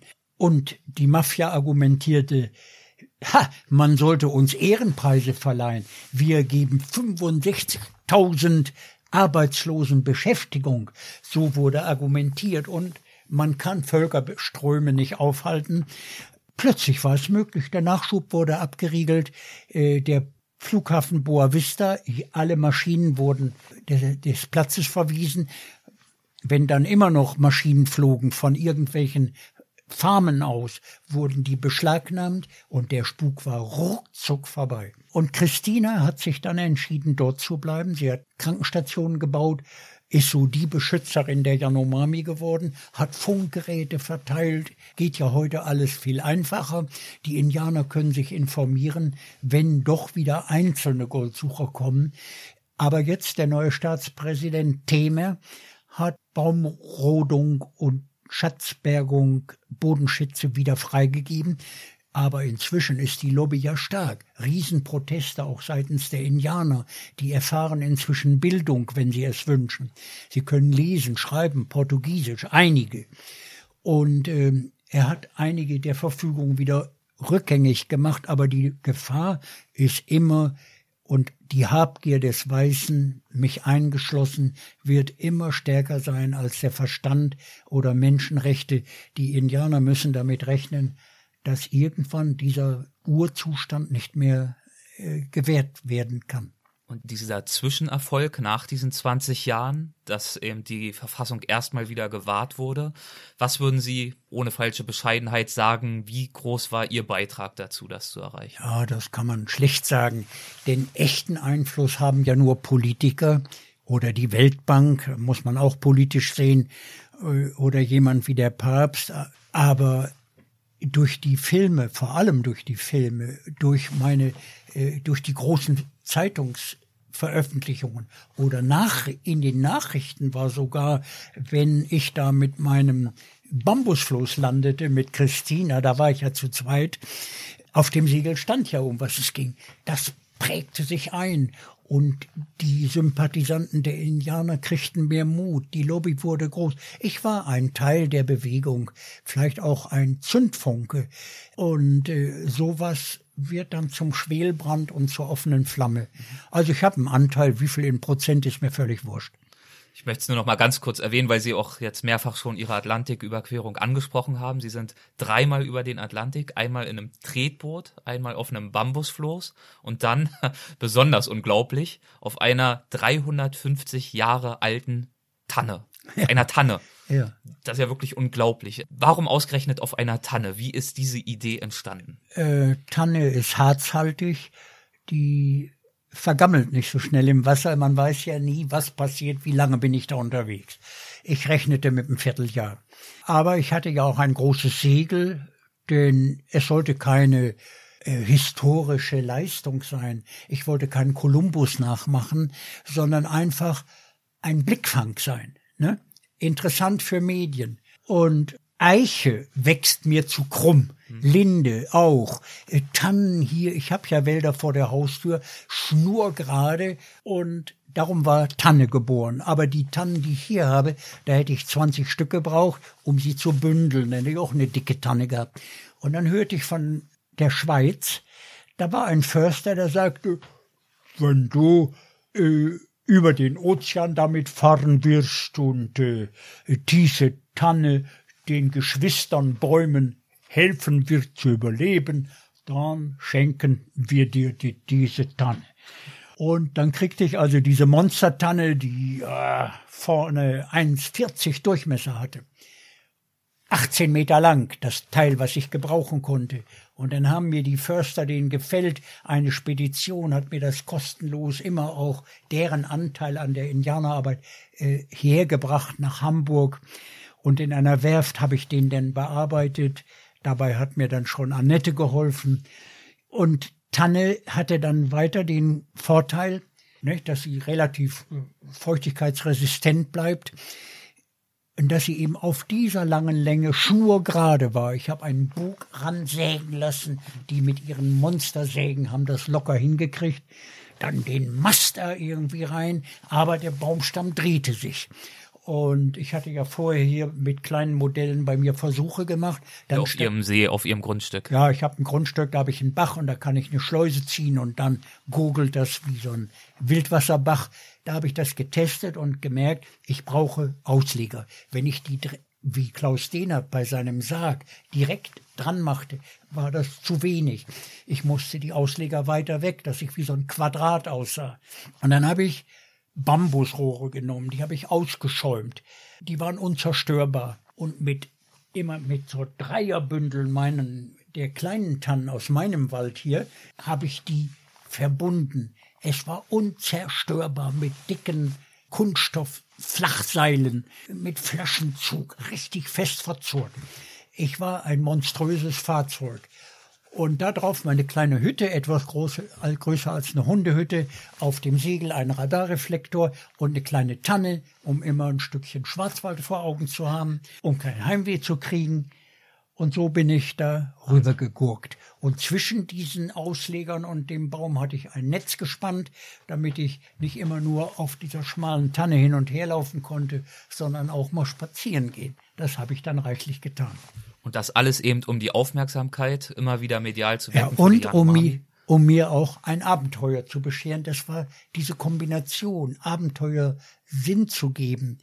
Und diese Mischung, die hat mein Leben so beflügelt also die Abenteuer, die haben sie damals längst nicht mehr zum Selbstzweck durchgeführt, nicht nur Abenteuer um der Abenteuer willen, sondern mit einem medialen Zweck verbunden, mit einem Ziel. Aber es war für sie immer noch eine Form der Bereicherung. Ja, das hat sich ergeben, das war ja nie ja. geplant, ja. aber mein Abenteuer bekam plötzlich Sinn. Dieser Mix das wurde dann mein Markenzeichen gewissermaßen. Was haben Sie denn von den Yanomami, von einigen Survival Skills sicherlich, abgesehen für Ihr eigenes Leben gelernt, für Ihren Alltag? Naja, ich, mir wurde die Differenz klar zwischen derer Welt und unserer Welt, dieser Überfluss, dieses diese Explosion an Wissen, auch jetzt hier Podcast und digital und vermilliardenfachen per Handy, blitzschnell, das hat es ja zu diesen Zeiten noch nie gegeben. Oder ich erlebte dort eine Kultur, die gar keinen Müll kennt. Da gibt's keinen Müll. Es gibt kein Altersheim. Da kümmert sich die Familie um die Alten bis in den Tod. Und dass man leben kann von der Umgebung, von der Natur, bescheiden, in einfachster Weise, aber alles, was die Indianer brauchten, gab ihnen die Natur, die Waffen, die Medizin, das Baumaterial. Natürlich geht das nicht in unserer Welt, wo wir uns explosiv vermehrt haben. Ne? Hier muss Landwirtschaft her, Viehzucht. Ich habe einfach andere Wertungen gelernt ohne das eine besser als besser darzustellen oder das andere. Jeder in seiner Kultur muss sich ja an die Gegebenheiten anpassen. Und Mehr Bescheidenheit haben sie mich gelehrt. Und in einem Interview, das ich geschaut habe, haben sie sich aus ihrem Kampf für die Yanomami auch eine Regel beziehungsweise eine Weisheit für sich selbst abgeleitet. Da haben sie gesagt, sie haben gelernt, wer mit der Herde geht, kann nur den Ärschen folgen. genau, das als kleines ja, ja. Fazit. Ähm, man kriegt ja immer viel Kritik, was gehen dich die Indianer an, du Würmerfresser, äh, kümmere dich doch hier um die Obdachlosen. Jeder macht das, wozu er in der Lage ist, und ich war dazu in der Lage. Das hat mich beflügelt. Und wenn ich nach all den Kritikern, oh, ist doch gefährlich, die ganzen Seeleute, die mir alle abgeraten haben von jedem einzelnen Fahrzeug, ich sag, lass sie reden. Wer nur mit dem Luxusdampfer darüber kann oder mit dem abgesicherten Frachter, der soll das machen. Ich mach's mit meinem mit meiner Nussschale. Und äh, ich habe einfach gelernt, wenn man das macht, was alle wollen, wer mit der Herde geht, kann nur den Ärschen folgen. Und nochmal ganz kurz zu diesen Atlantiküberquerungen. Ich habe auch gelesen, dass sie ja eigentlich Angst vor Wasser haben. Das war ja beim Nil schon eine zusätzliche Herausforderung für sie. Aber dann auf dem Atlantik ist das ja nochmal viel gewaltiger, diesen riesigen, unendlichen Wassermassen quasi schutzlos ausgeliefert zu sein. Wie sind Sie mit dieser Angst vor dem Wasser umgegangen? Gut, am Nil kam die Angst vom Wasser nicht zum Ausdruck. Da hatte ich immer mein Boot, konnte mich festhalten oder das Ufer war nah. Aber Ozean, ja, ich bin kein Wassermensch. Äh, das, das fehlt mir, ich bin unsicher, ich bin kein Fisch und habe gedacht, das ist wichtig, dass ich mir die Angst vom Wasser abtrainieren lasse. Und wenn man sich so erkundigt, hört man, ja, dann musst du zu den Kampfschwimmern nach Eckernförde, die äh, stecken dich da eine Tonne und dann wirst du schon die Angst vom Wasser äh, dir abgewöhnen. Da hörte ich von den Kampfschwimmern und habe angefragt, aus dem und dem Grunde möchte ich die Angst überwinden lernen, ob sie mir da was anbieten können, ob ich da teilnehmen dürfte. Und überraschend kriege ich eine Einladung, komm her, Junge.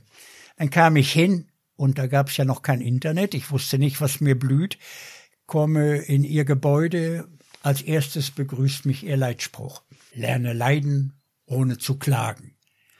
Hey, denke ich, geil, auch noch witzig, das wird ein tolles Training. Und ich ahnte nicht, dass mir gleich der Arsch auf Grundeis gehen würde. Dann führten sie mich vorbei an der Gedenktafel für alle die, die es nicht überlebt hatten. Etwa neun waren das. Aber die Tafel daneben derer, die es überlebt hatten, war zum Glück größer. Ich schöpfte Hoffnung. Dann komme ich in die Schwimmhalle und da erstarb die Hoffnung auf der Stelle. Drei Kampfschwimmer standen mit Seilen in der Hand. Der eine band mir die Arme auf dem Rücken zusammen, der andere schnürte die Füße zusammen und der dritte warf mich in das fünf Meter tiefe Wasser. Ich bin abgesoffen. Panik hoch drei, war ich weg und wurde rausgefischt. Musste Wasser spucken, bis ich überhaupt wieder zu Verstand kam. Und dann erst erklärten sie mir, wie man sich in solcher Situation noch retten kann. Man muss ruhig bleiben. Man kommt fast von alleine wieder hoch wie ein Tennisball und sehen, dass man irgendwie in die Rückenlage kommt. Aber das ist sauschwer, wenn man kein Gliedmaß mehr hat. Und man muss das schaffen und dann den Kopf auf die Brust, dass hier so ein Bug entsteht. Man liegt also auf dem Rücken, hat hier im Nacken den Bug und mit den Unterschenkeln kann man dann wie mit einer Schwimmflosse davon schwimmen. Mensch, dachte ich, Warum sagen die mir das nicht gleich?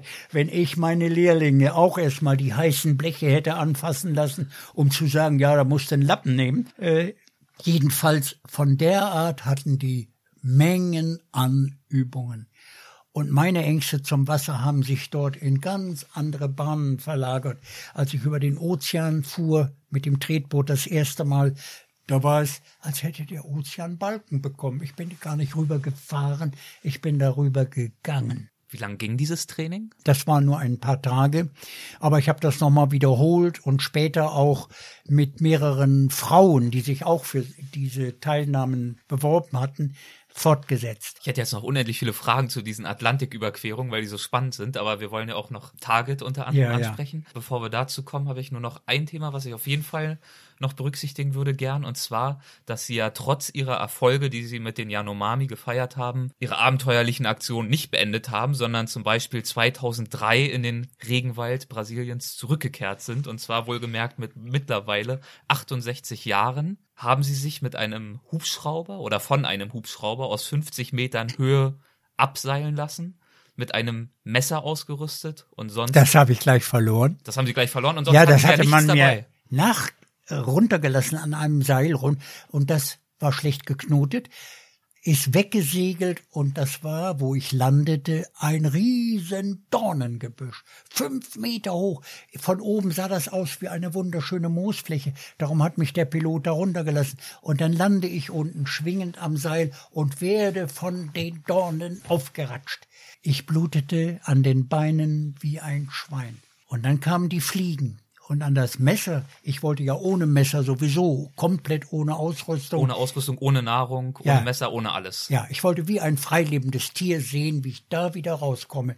Ich wusste, die brasilianische Armee trainiert das mit Sicherheitsmaßnahmen fünf Tage. Ich wollte einfach über viele Kilometer und auch Wochen. Wochen ne?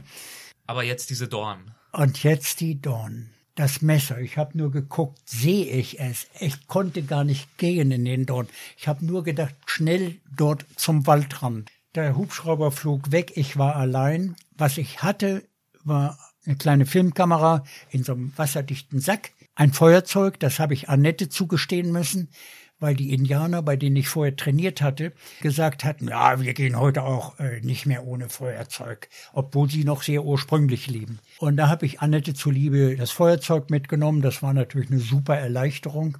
Und ich habe vorher ein Training absolviert.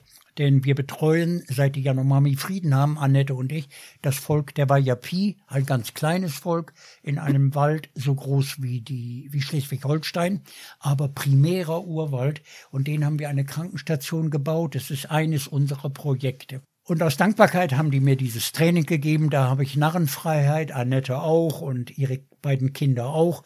Wir sind einer von denen. Aber die Uridee für diesen Marsch, die muss ich dir erzählen. Das war gekommen, da wollten die Indianer mich mitnehmen auf die Jagd. Endlich. Yanomami noch. Yanomami noch, ja. Mitnehmen auf die Jagd, äh, weil ich lernen wollte, wie imitieren die die Tierstimmen, wie schleichen sie. Das ist einfach faszinierend, wie die durch den Wald schweben. Und sich auch ja wirklich orientieren und wissen, wo sie sind. Ja, ohne Wege, ohne Werkzeug, ohne, ohne, nur Pfeil und Bogen und nackter Hintern. Die gingen ja unbekleidet. Und irgendwann nach sechs Stunden, wir gingen im Gänsemarsch, gibt der Häuptling ein Zeichen, alle blieben wie angewurzelt stehen, er hatte ein Tier beobachtet. Und dann sah ich zwei Affen oben im Baum und er machte sich ganz langsam schussklar. Und ich dachte, oh, das Bild muss ich haben. Mein Fotoapparat genommen. Das kriegte ich jetzt alles nicht in die Optik. Muss, Weitwinkel reichte nicht. Ich musste drei Schritte zurück und drehte auf einen Ast. Es machte Knack, die Affen guckten runter, der eine Affe schrie offenbar dem anderen zu, das ist der Bäcker aus Hamburg, und weg waren sie.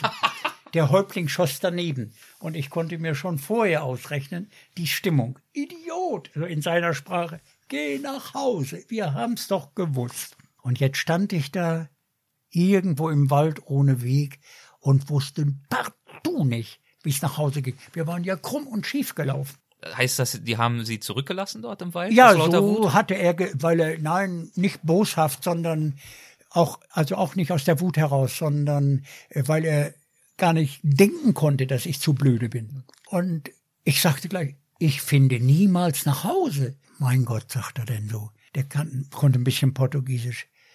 Wir wussten ja, dass du im Wald völlig unfähig bist, aber du bist ja wirklich zu blöd. Du kannst nicht schleichen, du kannst keine Tierstimmen nachmachen. Und jedes Mal hob er einen weiteren Finger hoch, wie blöd ich war. Und dann sagte er, guck dir mal, guck dich mal um hier im Wald. Siehst du etwa zwei Bäume, die genau gleich sind? Dann könnte man mal was verwechseln. Ich sage, nein, sie sind alle verschieden.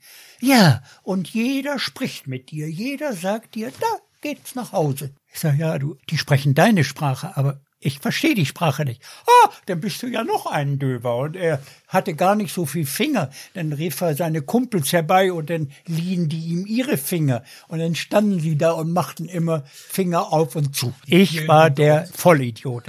Und um mich jetzt völlig zu demütigen, sagte er zu dem Kleinsten, der mitgelaufen war, so ein drei Käse hoch, vier, fünf, maximal sechs Jahre.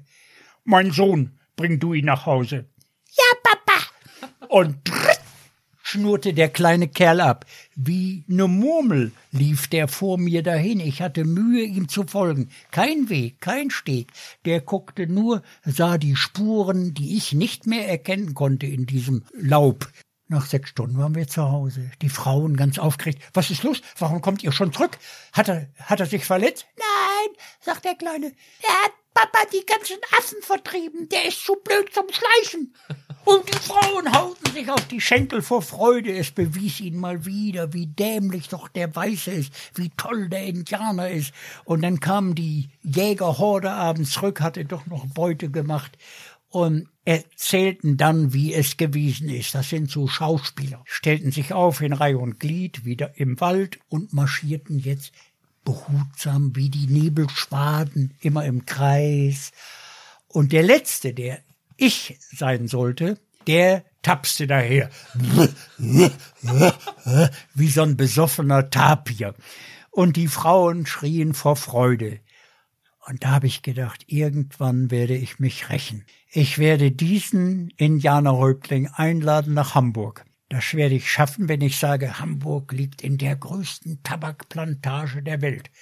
Die sind alle nikotinabhängig, dann kommt er. Dann will ich mit ihm auf der Autobahn nach München düsen, Tüte Pommes frites spendieren und abends wieder zurück und dann mal runter von der Autobahn in der Dunkelheit und irgendwo dann sagen, ach du Scheiße, Jetzt habe ich mich verfahren. Häuptling, du bist da so ein schlauer Wegfinder. Wo geht es nach Hamburg? Und dann wird er ja da stehen. Ich weiß doch nicht, wo es nach Hamburg geht. Und dann kommt mein Rachemoment. Dann werde ich sagen, Häuptling, du findest den Weg nach Hamburg nicht? Dann guck dich doch mal um auf unserer schlauen Autobahn. Siehst du nicht diese wunderschönen blau-weißen Schilder, wie sie alle zu dir sprechen und sagen, da geht's nach Hamburg. Und dieser kleine Knirps war die Ursache meines Traumes für den Hubschraubermarsch. Ich wollte, wie der kleine Furz, alleine ohne Ausrüstung den Weg nach Hause finden. Und meine Strategie war, ich hatte ja keinen Kompass, keine Landkarte, ich wusste nur Nordbrasilien. Aber jeder Fluss in Nordbrasilien, egal wie er fließt, er endet irgendwann im Rio Negro oder Amazonas. Und ich brauchte nur einen Bach zu haben, dann hatte ich Wasser, dann hatte ich den Weg.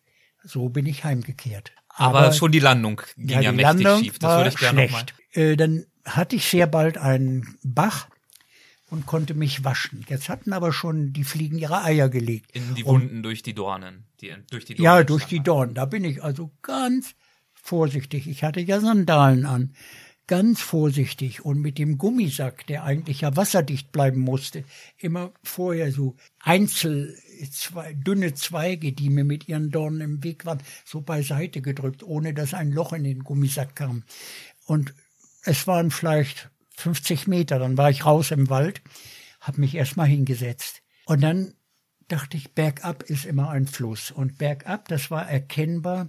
Aus der Luft hatte ich natürlich auch Flüsse gesehen, aber ich war so verwirrt, ich wusste nicht mehr wo. Aber bergab ist immer der Fluss. Und dann fand ich einen Bach, habe mich gewaschen.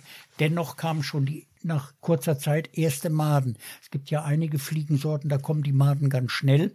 An welcher Körperstelle die war das? Die beiden Beine. Beide Beine. Beide okay. Beine. Die Hände auch. Aber die Hände, die hat man ja im Betrieb immer, die, äh, da bildeten sich keine Maden. Aber ich war eingeschränkt in der Bewegungsfreiheit und habe die Maden dann einfach äh, abgestrapst, abgewaschen. Was ich dann aber noch nicht wusste, erst in ein paar Tagen, dass einige Fliegen ihre Eier tiefer gelegt hatten. Die Dasselfliegen zum Beispiel. Und diese entstehenden Maden fräsen sich drei, vier Zentimeter ins Fleisch. Und plötzlich hatte ich mehrere dicke Geschwüre. Ich konnte nicht mehr so flexibel gehen, weil das alles geschwollen war.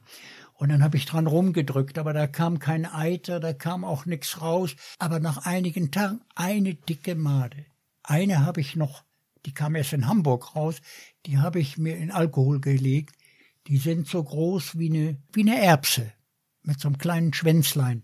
Und normal kommen die nach einer gewissen Reifezeit, wenn die sich von meinem Fleisch dick gefressen haben, wieder raus und werden zur neuen Fliege. Das war ein Handicap. dann habe ich mir als allererstes einen Stock besorgt, einen dicken Knüppel, mit dem habe ich immer an die Bäume geschlagen. Denn mein einziger Gegner oder mein einziges Risiko war der Jaguar. Dem bin ich nicht gewachsen, aber ich weiß, er meidet den Menschen. Und wenn man sich rechtzeitig ankündigt, ist er weg. Und die zweite Gefahr war Knochenbruch, dass man liegen bleibt und kommt nicht weg. Darum ging ich vorsichtig. Ne? Und dann bin ich im Wasser gegangen. Und fischen konnte ich nicht, hatte keinen Angelhaken. Das Wasser war lehmig. Ich sah gar nichts. Ich sah sie nur immer springen und mich auslachen. Aber ich kriegte keinen. Aber wenn ich mit meinem, ich hatte wieder so einen Grabstock, den Uferschlamm aufriss, voll mit Würmern wie Spaghetti, nur ohne Ketchup. Aber ich mochte die erst noch nicht. Ich hatte ja noch wieder zuzusetzen und dachte, ich mache das wie beim Deutschlandmarsch, lebe von der Substanz. Und dann stolper ich durch ein Schilffeld und ein so ein dicker Schilfhalm bricht ab und schwimmt in aller Ruhe den Fluss runter. Und da in der Not denkt man ja an alles. Was kann ich improvisieren? Und ich denke, ich guck mal, wenn ich den eine Nacht unter Wasser drücke, äh, ob er morgen immer noch schwimmt. Und das habe ich gemacht, Steine drauf. Pup, am anderen Morgen schwamm er genauso. Dann habe ich mir davon ein Floß gebaut, habe jede Menge von diesen Dingern abgeschlagen, die ließen sich leicht brechen, mit Lianen, mir drei so dicke Bündel gemacht und die nebeneinander gebunden. Da hatte ich ein Floß und bin mit meinem Hintern da drauf gesessen, ein langer Stock als Paddel, als Ruder und dann bin ich den Fluss runter. Und eines Tages sehe ich am Ufer, ich sagte ja schon, ich war immer Schlangenfan, eine große Boa liegen, zweieinhalb Meter. Ich denke, hey, die, die kenne ich ja gar nicht. Ich wusste aber Boa, ungiftig, Würgeschlange. Ganz still sitzen geblieben, mich nicht bewegt, dass ich wie so Treibgut daher trieb. Und als ich weit vorbei war, schnell ans Ufer, durch den Wald, dahin. Und da ging sie gerade langsam ins Wasser. Und ich kriegte sie noch am Schwanz zu fassen. Jetzt versuchte sie zu beißen. Und damit sie mich nicht erwischt, habe ich sie rumgeschleudert. Wie so ein Lasso. Weil ich ja ein Foto haben wollte, aber ich brauchte erstmal einen Stock, um sie dann am Kopf runterzudrücken und richtig in Ruhe zu fangen.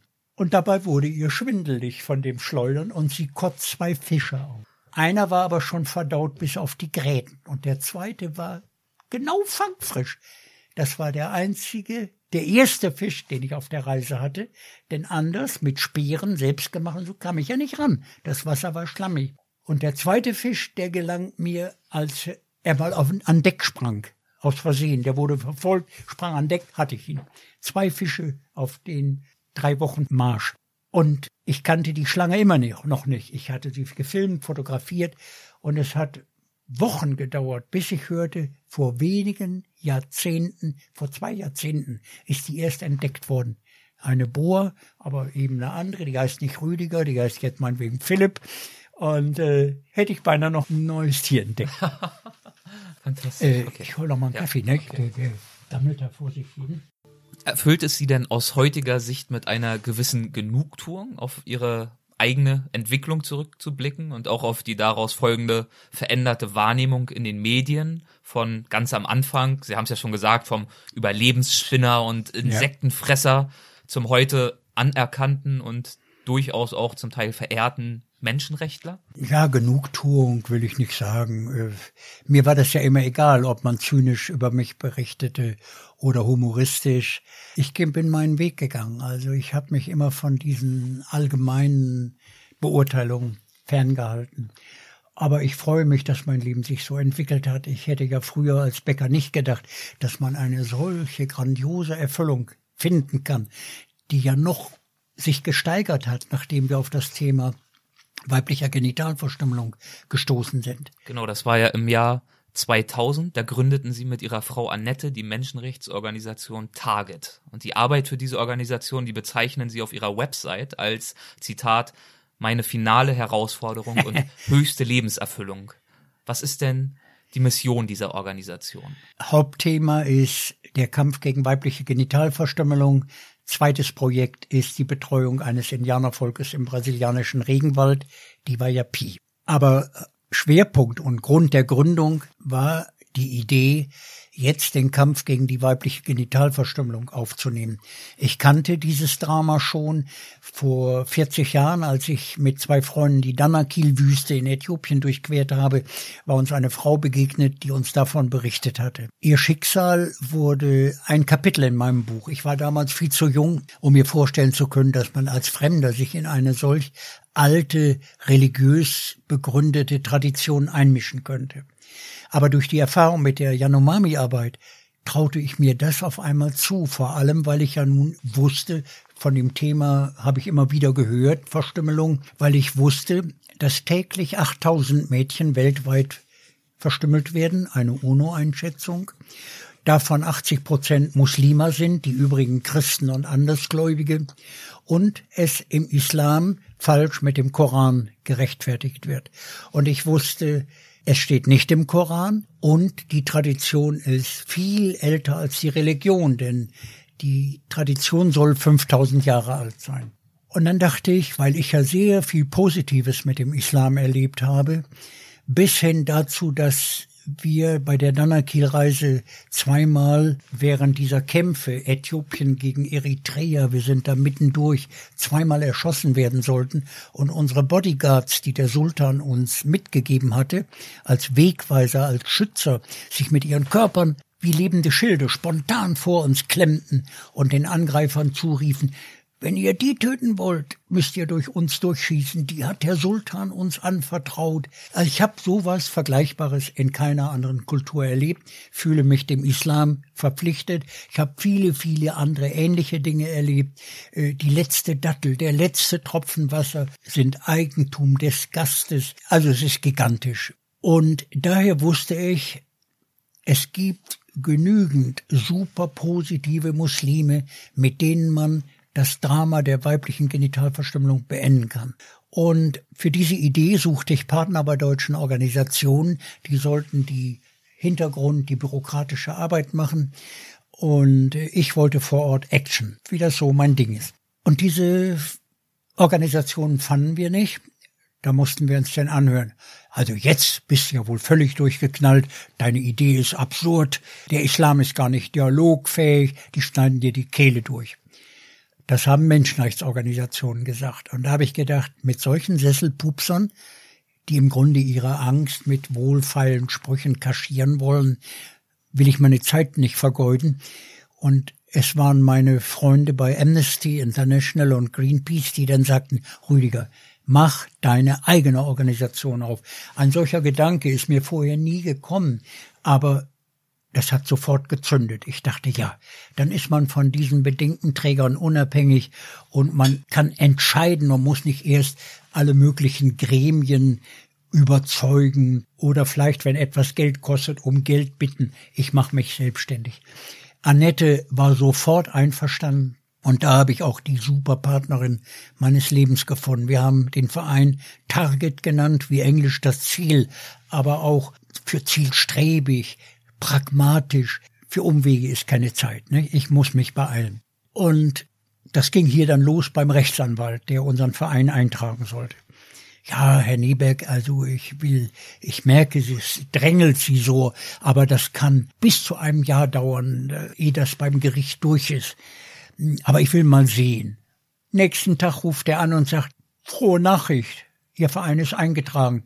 Als ich das dem Richter erzählt, hat er gesagt, das ziehen wir vor, machen wir sofort. Das ist ein gigantisches Vorhaben und eine super Idee mit dem Islam als Partner und nicht jetzt auch noch die anderen Religionen. Sobald man sich verzettelt, kommen die alten Feindschaften auch durch. Christen gegen Muslime. Und ich will meinen Dank dort bei den Musulmanen absch äh, abstatten. Ja. Jetzt war ein Mangel an Bildern. Und wenn man Verantwortlichen keine Bilder zeigt, wie damals bei den Indianern, wird man verlacht, es wird kleingeredet, es wird geleugnet. Annette und ich flogen nach Äthiopien.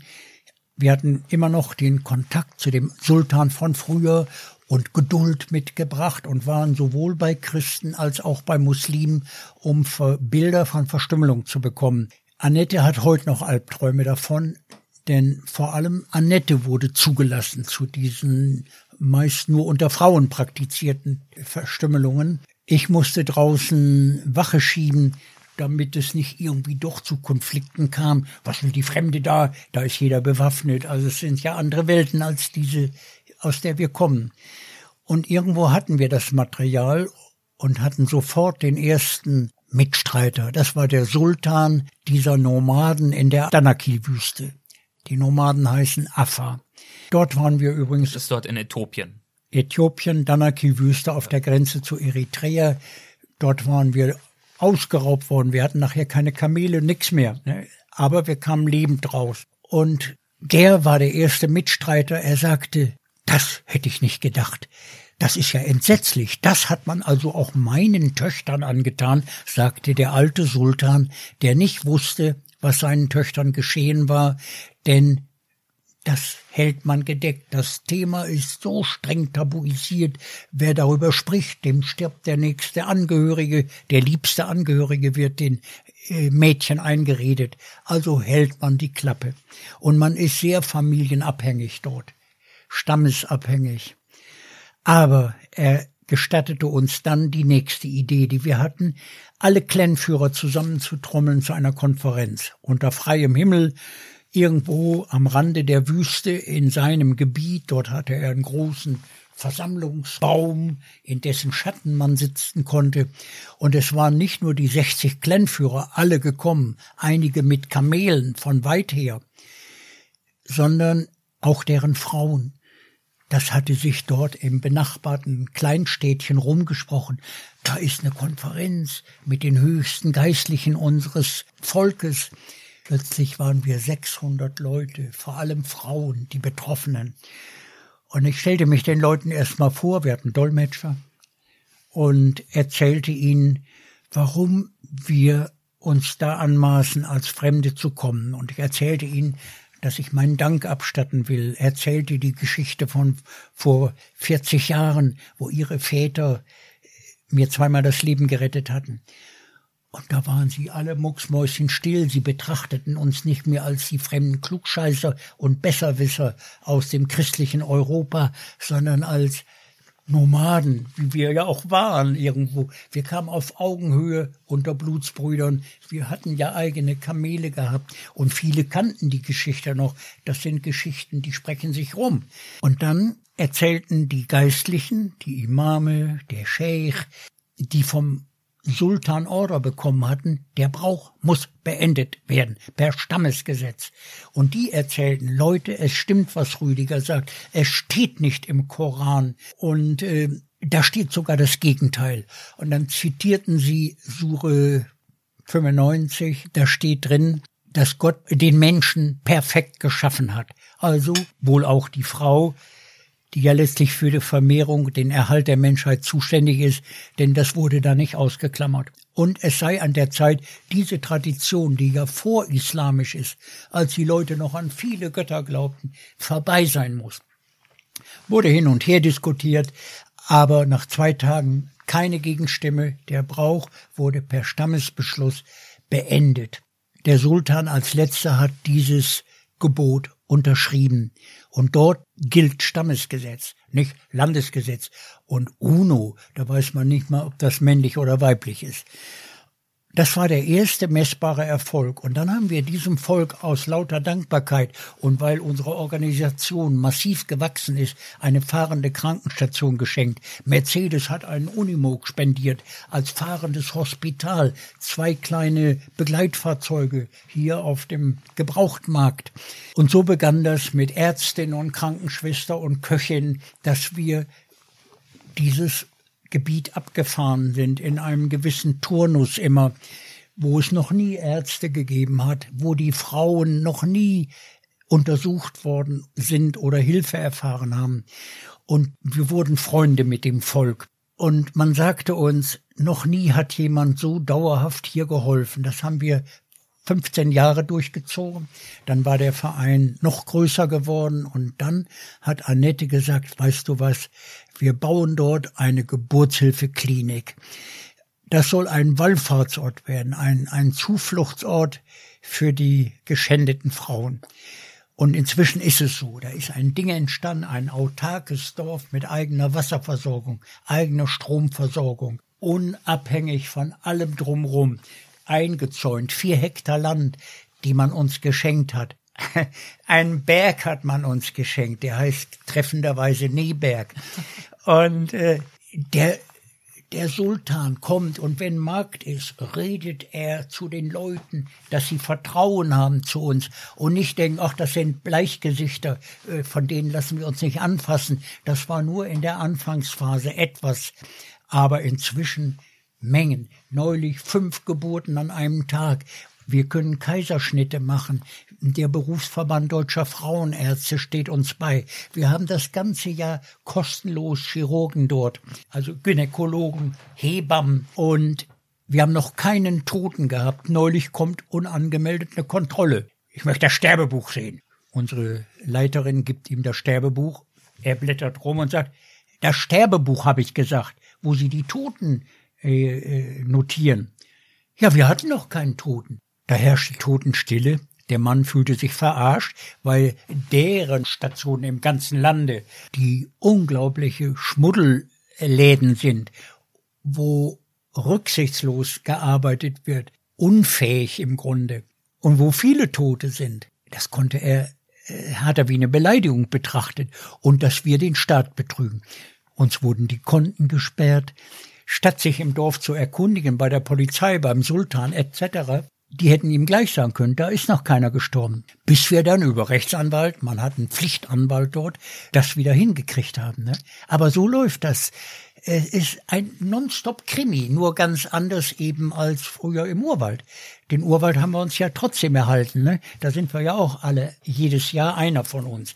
Die Kinder von Annette, Sophie und Roman haben das übernommen. Das ist schwerpunktmäßig deren Trakt und Roman und Annette, Annette kommt aus der Medizin, die haben das Krankenhaus gebaut, deutscher Standard, nicht nur deutscher, Baden-Württemberger Standard, nach dem Motto, wir können alles, nur nicht Hochdeutsch. Annette kann sogar Hochdeutsch. Also, damit ist gesagt, was für tolle Partner ich habe. Wir sind ein Familienunternehmen, unzerstörbar. Und auch dann die weiteren Erfolge. Wir gingen mit den Bildern zum Beispiel nach Mauretanien, großes Land am Atlantik, wo ich mit dem Baumstamm damals gestartet bin nach Brasilien. Der Großmufti dort sieht die Bilder, setzt sich mit seinen Beratern, Kollegen zusammen und erklären den Brauch zur Sünde, schriftlich mit einer Fatwa. Dann sagt der Mufti, ja, das ist ein historischer Tag für mein Land, aber wie erfahren das meine Nomaden da draußen in der Wüste? Die nie Radio oder Zeitung haben. Hätten Sie nicht Lust, die Botschaft zu verbreiten? Sie kennen sich doch aus mit Kamelen, denn das müsste geschehen traditionell mit Kamelkarawane, mit Mundpropaganda. Denn lesen kann kaum einer. Der hatte noch gar nicht ausgesprochen. Oh, da war der alte Karawanenführer in mir wieder geweckt, hochgesprungen, gesagt, machen wir. Und er hatte auch gleich einen Namen für die Karawane, Karawane der Hoffnung. Das wurde so unser Thema eigentlich. Karawane der Hoffnung für die Mädchen. Dann sind wir ein paar Wochen mit Kamera und Kameramann, mit zwölf Kamelen, zwölf Mauretaniern, hundert Liter Wasser etc. und hundert Fahnen mit der Botschaft, mit der Fatwa, da losgezogen. Und wohin wir gekommen sind, wir fremden Klugscheißer aus Europa, überall offene Herzen, die immense Gastfreundschaft, obwohl die Leute selbst kaum was zu essen haben. Überall positiv. Man hört zu, man ist bereit umzudenken. Man ist erstaunt und entsetzt, dass das also alles gar nicht wahr ist. Und dennoch der Prozess, etwas umzudenken, etwas zu ändern, was 5000 Jahre angeblich rechtens war, braucht mehr Zeit, als ich Idealist mir da je vorgestellt hatte. Aber die Reise war ein Erfolg. Der Mufti war ganz begeistert, erlaubte uns die nächste Bitte. Wir durften ein Transparent mit seiner Fatwa vor dem siebtheiligsten Bauwerk spannen. Das ist eine uralte Moschee in der Wüste, wo sich früher die Karawanen versammelt haben, wenn sie gemeinsam im Zeitraum eines Jahres nach Mekka gepilgert sind, hin und zurück. Da ging man im Verband, weil es immer räuberische Gebiete gab. Da durfte noch nie ein Zettel aufgehängt werden. Wir durften ein fünf Meter Transparent spannen. Und als ich endgültig mich dort von dem großen Philosophen und Großmufti verabschiedet habe, sagte er, na Rüdiger, willst du jetzt alle 35 Länder ablaufen, in denen das praktiziert wird? So viel Lebenszeit wird Allah dir nicht mehr geben. Der Mann hat recht, ich werde 83 und ich muss mich saumäßig beeilen. Mir läuft die Zeit davon. Aber er hatte vor allem eine Idee. Er sagte, ihr kommt mit solchem Respekt auf Augenhöhe, Annette und du, wenn es euch beiden gelingt, die zehn höchsten Geistlichen des Islam an einen Tisch zu bringen, und wenn die dann sagen, es ist Sünde, dann ist das Thema durch, dann ist es Sünde. Und keiner kann mehr kommen und sagen, er weiß es besser. Auf einmal brauchten wir keinen Schlaf mehr. Wir haben gedacht, wie kriegen wir das gewuppt? Er hatte noch gesagt, das sind Männer, die ja alle selber die Höchsten werden wollen, die Allerhöchsten, was man bei den Christen Papst nennt, bei den Katholiken. Aber die kriegen sich nie selber an einen Tisch, weil sie eigentlich konkurrieren, wie in der Politik mit Politikern. Jeder will Kanzler werden oder König oder Präsident. Aber wenn ihr Fremden kommt als Vermittler, wie bei Stuttgart 21, wenn da ein Heiner Geißler kommt, als Vermittler, dann kriegt man die verfeindeten Menschen an einen Tisch. Wir wussten nicht, wie wir das lösen könnten und sind nach Kairo geflogen. Dort ist die Azhar-Universität. Dort residiert der höchste Mann der Sunniten, der Großscheich El-Azhar, Professor Tantawi. Kann man vergleichen mit dem Vatikan und den Mann mit dem Papst. Und aufgrund unserer guten Erfolge, die wir schon zu vermelden hatten, per Internet, per Foto, per Berichte, per Buch, die Krankenstation zum Beispiel, die Fahrende, die wir damals erst begonnen hatten. Aber wir waren glaubwürdig. Wir wurden nicht betrachtet als Besserwisser oder Missionare, die heimlich Christen machen wollen. Ne? Da haben wir uns auch immer völlig neutral gehalten. Kriegten wir sofort eine Privataudienz und da saß der Großscheich und sagte, das ist eine gute Idee. Aber da muss der Großmufti mitentscheiden. Das ist der Theologe unter uns hier, der, der höchste Mann für theologisches Recht. Und er vermittelte uns auch dann gleich ein Gespräch und auch dort, trotz vieler Leute im Wartezimmer, wir wurden vorgelassen. So kenne ich den Islam. Wir, Annette und ich und Menschenrechtlerinnen hier sagen, äh, die geben dir ja nicht mal die Hand. Dann sage ich, das kann nur jemand sagen, der ein Arschloch ist, der sich verweigert und meint, diese Kultur hier in Europa ist die einzig akzeptable. Er gibt nicht die Hand, das könnte schon ein erster Kontakt zum anderen Geschlecht sein, aber er legt die Hand aufs Herz, verneigt sich mit Respekt und Demut, das halte ich für viel mehr. Das machte der Mufti, hört sich unsere Sache an und sagte, Wer soll das aber bezahlen, diese Konferenz? Die Leute kommen im Flugzeug, die müssen in ein gutes Hotel.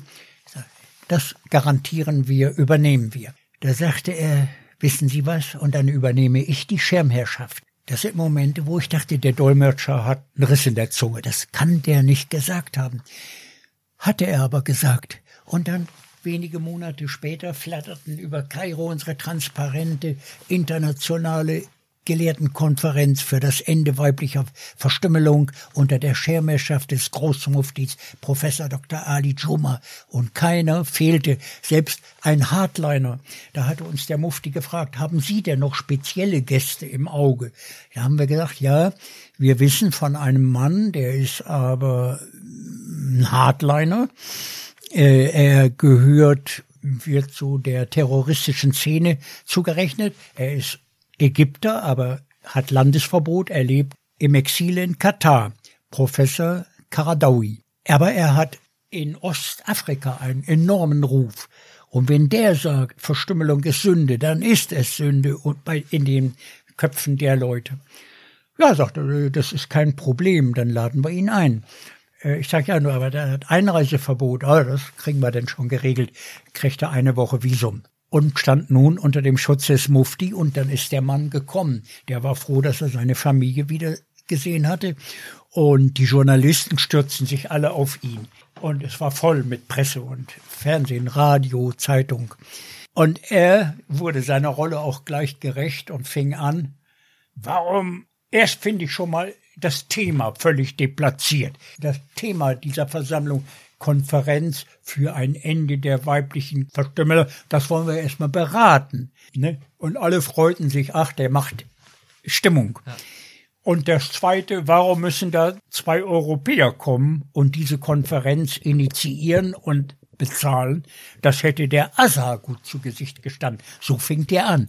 Ich denke, oh Gott, da heizt sich jetzt aber was auf. Und dann haben diese Männer nach und nach am Vorstandstisch von links der Großmufti Ägypten, der Großscheich El-Azhar und am Ende der Großbäcker Rüdiger, wo die Leute hier gesagt hatten, die hören dir nicht mal zu, die sind nicht dialogfähig. Und das habe ich eben immer wieder erlebt. Fast könnte man denken, ich stottere, weil ich immer wieder diese tollen Begegnungen hatte. Und der Beschluss war dann auch sehr schnell gefasst. Wir hatten Ärzte eingeladen. Und zuletzt hatte man erlaubt, dass Annette einen Film von pharaonischer Verstümmelung zeigte. Da sind Männer aufgesprungen, aus dem Publikum Männer, aber alles Gelehrte, haben den Saal verlassen. Manche unter Protest. Aber unsere Entscheidungsträger, die zehn, die sind bei der Stange geblieben, haben sich zurückgezogen zur Beratung, die dauerte zwei Stunden. Da war man einer Meinung. Es steht nicht im Koran begründet, es ist wieder die Ethik des Islam. Und dann stand der Mufti vor den Kameras und verkündete die Fatwa, das Rechtsgutachten und der wichtigste Satz darin, weibliche Genitalverstümmelung ist ein strafbares Verbrechen, das gegen höchste Werte des Islam verstößt. Wir dachten, jetzt suchen wir uns einen neuen Job. Das Ding ist durch. Am nächsten Tag die Zeitungen gekauft. Was steht dort? Postkarten klein, ja, da war eine Versammlung gegen Verstümmelung, äh, das ist nicht gesund, so etwa. Nur im Spiegel standen zwei große Seiten. Aber dort dieses Tabu, dieses Schambehaftete, über den Unterleib der Frau zu sprechen, das ist stärker geblieben als der Verstand. Und dann haben wir nachgelegt. Wir haben diese Konferenz dokumentiert im goldenen Buch, so haben wir es genannt, vornehm in Kunstleder, Gold, damit es neben dem Koran bestehen kann. Und da haben wir die wichtigsten Zitate dieser Gelehrten gesammelt, mehrsprachig, Bilder.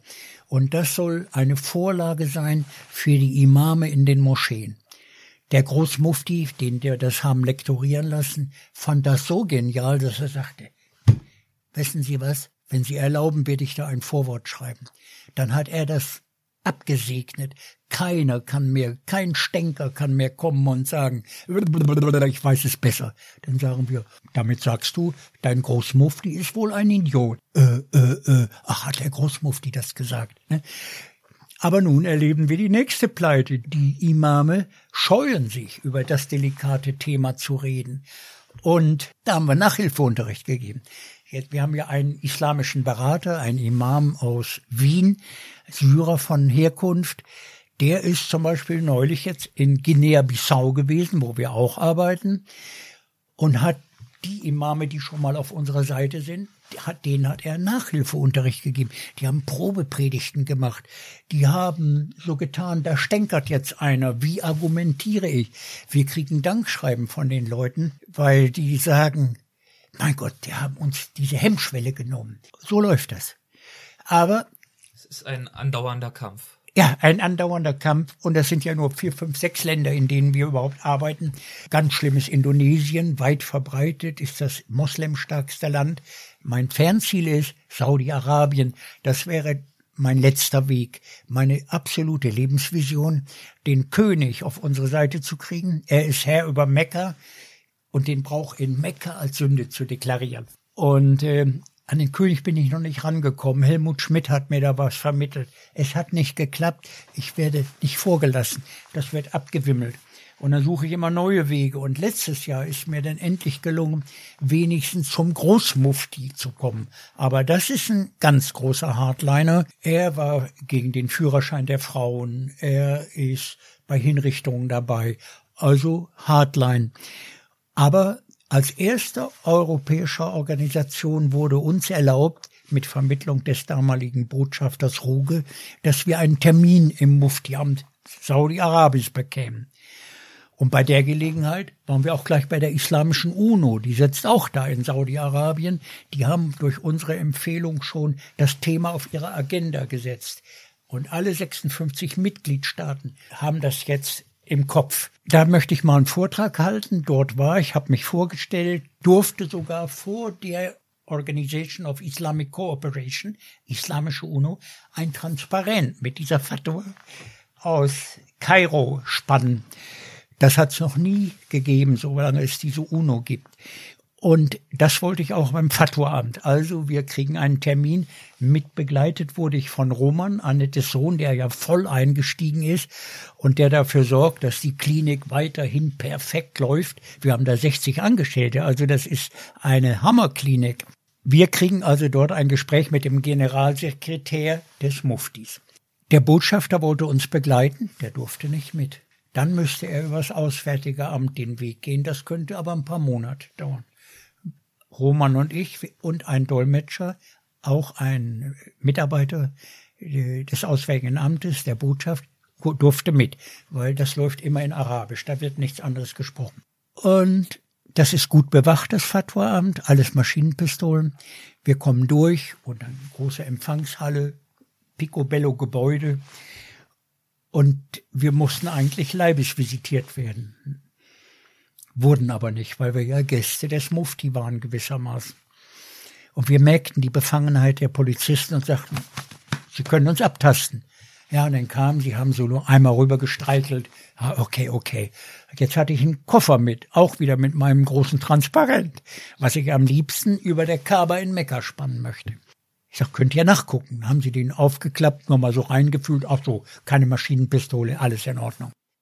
Und bei Roman finden sie eine kleine Serviette so zugebunden. Oh, denkt jeder, Rauschgift. Roman sagt, können Sie aufmachen. Sie machen auf.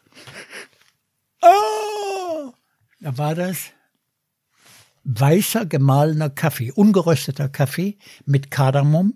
Das ist dort Nationalgetränk. Roman mag das, hatte sich im Hotel eine Probe geben lassen, weil er anschließend auf den Markt wollte. Ja, sagt er, ich will mir mal ein Kilo mitnehmen nach Deutschland. Das kennen wir bei uns nicht. Oh, alle freuten sich. Wir mögen ihr Nationalgetränk.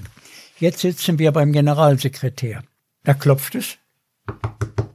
Kommt ein Mann rein mit einem großen Tablett. Da drauf weißer Kaffee, schwarzer Kaffee, Tee und Tassen. Jeder nimmt sich, was er will, und mitten drauf ein großes Glas gemahlener Kaffee, ein Geschenk des Hauses für Roman. Seitdem ist Roman Saudi-Arabien-Fan, weil er sagt, da ist was zu bewegen. Und der Meinung sind wir auch. Wir hatten ein super Gespräch mit dem Generalsekretär, ein junger, moderner Mann. Und immer wieder merkten wir, wie aufgeschlossen, wie positiv er war und als wir uns verabschiedeten, sagte er, ich bin sicher, wir werden uns wiedersehen. Das, was Sie mir erzählt haben, formulieren Sie jetzt schriftlich. Das muss theologisch, medizinisch, psychologisch etc. abgesichert sein. Und in Arabisch, Sie können den Antrag nicht wiederholen. Der muss hieb- und stichfest sein. Ja, das haben wir dann gemacht. Und wir wollten zuletzt dann auch das Transparent spannen und ein Foto auch mit dem Generalsekretär haben, weil das einfach für unseren Jahresbrief immer wichtig ist. Aber das, was wir bei der Islamischen UNO geschafft haben, war da nicht möglich. Nein, das wäre ja ein rein privates äh, Sondergespräch gewesen, sonst nur wenn über das Auswärtige Amt. Aber wenn der Antrag genehmigt würde und der Mufti würde alle Formen der Verstümmelung verbieten, dann würde er das auch in die Kamera sagen.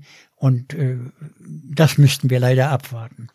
Der Mufti hatte nach unserer Konferenz den Brauch der pharaonischen Verstümmelung, das ist die schlimmste Form, auch verboten.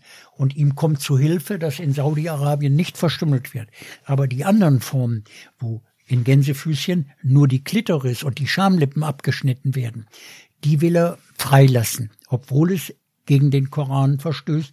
Man darf einem, der einen nicht angegriffen hat, keinen Schaden zufügen. Zumal eigene Familie, eigene Religion. Haben wir den Antrag mit viel Dolmetsch und hin und her und theologisch formuliert. Eine Woche später mündlich der Anruf, wir sehen keine Veranlassung, äh, die bestehende Form zu ändern, aufgelegt. Schriftlich kriegt man das nicht, das ist aber in Diplomatenkreisen üblich. Nachfragen ist nicht erlaubt. Und jetzt äh, sind wir auf anderem Wege dran, der ist noch geheim, um doch an den König zu kommen. Aber man muss sagen, der Weg ist lang und mühsam und trotzdem sind die Erfolge, die Sie schon erzielt ja. haben, wirklich beeindruckend. Ja. Also Sie haben es ja zum Beispiel auf der Kairo-Konferenz, das muss man sich ja nochmal vergegenwärtigen, wirklich geschafft, einige der höchsten muslimischen Geistlichen ja. zu überzeugen, ein Brauch in Frage zu stellen oder sogar zu ja. kritisieren, der 5000 Jahre alt ist. Die nehmen einen in den Arm. Als einige der Gesandten wieder rauskamen nach der Konferenz und die den Beschluss wussten, die weinten. Wir haben auch geweint. Sie wurden ja dann schließ, schlussendlich auch mit dem zweiten ja. Bundesverdienstkreuz ausgezeichnet für ja. diese Arbeit, für diese Aktivitäten. Das erste ja. gab es ja schon. Annette auch schon eins, jetzt haben wir drei Wahnsinn. hohe erster Klasse und bald mehr Orden als Brust, auch hohe Hamburger Orden. Äh, die nutzen uns natürlich nichts in der islamischen Welt, aber sie erhöhen unsere Glaubwürdigkeit hier. Was ja auch wichtig Sie sichern die Spende ab. Ja, dort nutzt uns, was an der Kairo-Konferenz so humorvoll passierte, dass der Gesandte unseres Sultans, der Sultan konnte nicht, er war krank, hat einen Gesandten geschickt, den wir aber gut kennen, ein hoher Scheich, ein richtiger Freund von uns, bevor der redete, Doktor, bevor ich hier rede, muss ich erstmal von meinem Sultan Rüdiger und Annette begrüßen. Und dann holt er so ein Bild hervor, packt es aus, da war das so ein Schriftstück, gerahmt. Der Sultan sagt, er möchte Rüdiger und Annette zu Ehrenbürgern der AFA machen. Stille, Applaus. Ich wusste auch nicht, was ich sagen sollte und mach so einen blöden Witz. Ich sag, das ist ja toll, Dankeschön. Ähm, was bedeutet das denn jetzt? Kriegen wir auf Kamele zehn Prozent? Und alle lachten so, nicht? War da wieder Lockerung drin? Äh, sagte Sheikh Darassa, das weiß ich auch nicht. Aber der Sultan meinte, da stehen die Weißen drauf. Aber der, diese Auszeichnung bringt uns mehr, ne? weil sie in dem Gebiet unsere Glaubwürdigkeit untermauert. Können Sie vielleicht abschließend noch mal was dazu sagen, was diese Verstümmelung für die betroffenen Frauen ja. bedeutet? Die schlimmste Form der Verstümmelung ist die pharaonische. Warum die so heißt, weiß der Teufel, weil man in pharaonischen Gräbern solcher Art verstümmelte Frauen wohl gefunden hat. Da wird den Mädchen erstmal wie überhaupt bei allen Verstümmelungen vorgelogen. Hallo Fatuma, morgen ist endlich dein großer Tag. Morgen wirst du endlich Frau. Und sie freut sich drauf. Sie weiß nicht, was ihr blüht. Sie will auch eine von diesen Frauen sein, die ja immer schon ein bisschen höher sind als Kinder. Sie darf sich satt essen. Sie kriegt ein Kleidchen geschenkt für einen Euro aus dem europäischen Sperrmüll. Und dann kommen Erwachsene rein an diesem anderen Tag, legen die Kleine zu Boden. Eine alte Frau sitzt dabei, die eigentlich eine Brille brauchte und die sie aber nicht hat, die nur im Ungefähren operiert. Und dann setzen sich Erwachsene auf die Gliedmaßen des Mädchens, liegt wie im Schraubstock, und bei der pharaonischen Verstümmelung wird er dann ohne Betäubung die Klitoris abgeschnitten, manchmal nur mit einer Glasscherbe, weil man keine Rasierklinge hat. Dann werden die Schamlippen abgeschnitten und dann wird mit Akaziendorn die Scheide zugetackert. Die soll zusammenwachsen. Den Schmerz kann man sich vorstellen, wenn man weiß, wie es ist, wenn man sich einen kleinen Splitter reinreißt. Und hier werden Dornen hineingesteckt. Oder mit der Stopfnadel wird das zusammengenäht. Dann werden die Schenkel umwickelt. Eng, wie eine Kohlroulade. Die Scheide muss zusammenwachsen. Damit sie nicht ganz zusammenwächst, hat man einen Strohhalm reingesteckt oder ein Stöcklein, damit die Mädchen noch urinieren können. Das dauert aber dann eine halbe Stunde, Tropfen für Tropfen einzeln. Wenn sie ihre Regel kriegen, quälen sie sich zwei Monate. Ein Drittel der Mädchen stirbt dabei an Schock, an Infektion, an Verblutung.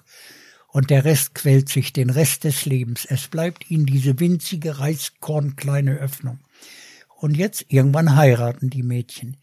Der Ehemann, der noch nie eine unbekleidete Frau gesehen hat, muss sie wieder öffnen. Die Onkels haben ihm schlaue Ratschläge gegeben. Die haben gesagt, ach Ibrahim, kein Problem, äh, du musst deinen Penis ordentlich mit Fett einreiben und hart durchstoßen. Meist reißt das wieder auf und wenn nicht, kein Problem, nimmst du dein Messer, schneid sie auf. Die Verwundungen, die dabei entstehen, weil der Mann unsicher ist, Angst hat, das Mädchen schreit und sich aufbäumt. Wir haben Verwundungen gesehen, da kommt der Stuhlgang vorne raus. Das ist, das verheilt auch nicht mehr. Die Mädchen sterben. Und die Ehe ist damit gelaufen. Da gibt's in Äthiopien inzwischen zwei Krankenhäuser, wo nur solche sogenannten Fistula wieder vernäht werden, wo der Dickdarm von der Scheide getrennt wird. Das ist pharaonische Verstümmelung. Aber trotzdem kriegen die Mädchen, die überleben, Kinder. Wie man das aushält, weiß ich nicht. Die nächsten Formen sind dann die milderen, wo die Klitoris nur, aber in Gänsefüßchen abgeschnitten wird oder die Schamlippen auch. Und schlimm für die Frauen ist alles. Es ist eine Demütigung, es ist eine Entwürdigung, es ist eine Schande für für die Religion, die das zulässt. Aber man muss sagen, Christen tun es auch und Christen wollen ja auch nicht auf ihre negativen Attribute reduziert werden. Indianerausrottung, was ich erlebt habe, oder Kreuzzüge, Folter, Hexenverbrennung, sondern lieber auf Nächstenliebe und soziale Verantwortung. Und da habe ich eben auch gelernt zu differenzieren, wie bei den Muslimen, Islamisten und die anderen. Und diese anderen sind meine Hoffnung. Wie können unsere Hörer Sie am besten unterstützen bei dieser Arbeit? einfach bei uns mit den ihnen gegebenen Möglichkeiten helfen. Ob das eine Geldspende ist oder mit Firmendingen, mit Produkten oder mit ärztlicher Hilfe. Wer bei uns auf die Homepage guckt, der wird sehen, wie viel Fantasie manche Spender aufbringen. Da sind Kinder, kleine Mädchen, die sagen, oh Gott, hab ich ein Glück, dass ich hier geboren bin und nicht dort. Ich will gar nichts mehr zum Geburtstag haben, ich habe doch alles, gebt mir Geld und ich spende das an Target. Firmen machen Sonderangebote. Die ganze Krankenhauseinrichtung kostet uns kaum etwas, weil uns das von Krankenhäusern gespendet wird. Die Solaranlage, es ist gigantisch, was da zusammenkommt. Oder ob es ein Dolmetscher ist. Es gibt so viel, womit man helfen kann. Und wer da Anregungen braucht, der soll erstmal die Homepage studieren und dann unser Büro in Hamburg anrufen. Das macht Roman leitend. Der wird, wenn er Ansätze zu Ideen hat, das schnell ausformuliert bekommen. Zum Beispiel kann man Spendendosen aufstellen. Roman kommt gerade wieder von einem Vortrag vor vielen Friseuren. Die wollen in ihren Filialen Spendendosen aufstellen, so nach dem Motto, Mensch, ihr könnt Geld ausgeben für Frisuren, für Schönheit, mehr Schönheit. Andere Frauen sind froh, wenn sie heute mal keine Schmerztabletten schlucken müssen. Dann geben solche Frauen gerne einen Euro rein. Das haben wir erlebt. Oder in allen gynäkologischen Praxen. Ne? Äh, und das Tolle ist, dass Roman selbst schon, weil er ja auch inzwischen sehr verwurzelt ist mit dem Thema, Vorträge vor Gynäkologen hält, mit Bildern, damit es drastisch und glaubwürdig ist. Wir haben ja Gynäkologen, die sind entsetzt, wenn sie da hinkommen in unsere Klinik, weil sie so etwas hier in Deutschland gar nicht erlebt haben. Hier haben die Frauen äh, nur das Problem, kriege ich mein Kind mit Beethoven-Musik oder mit Mozart im Sitzen oder rückwärts. Und die Frauen sind froh, wenn sie nach zwei, drei Tagen ihr totgeborenes Kind rausgepresst haben. Also es ist unglaublich.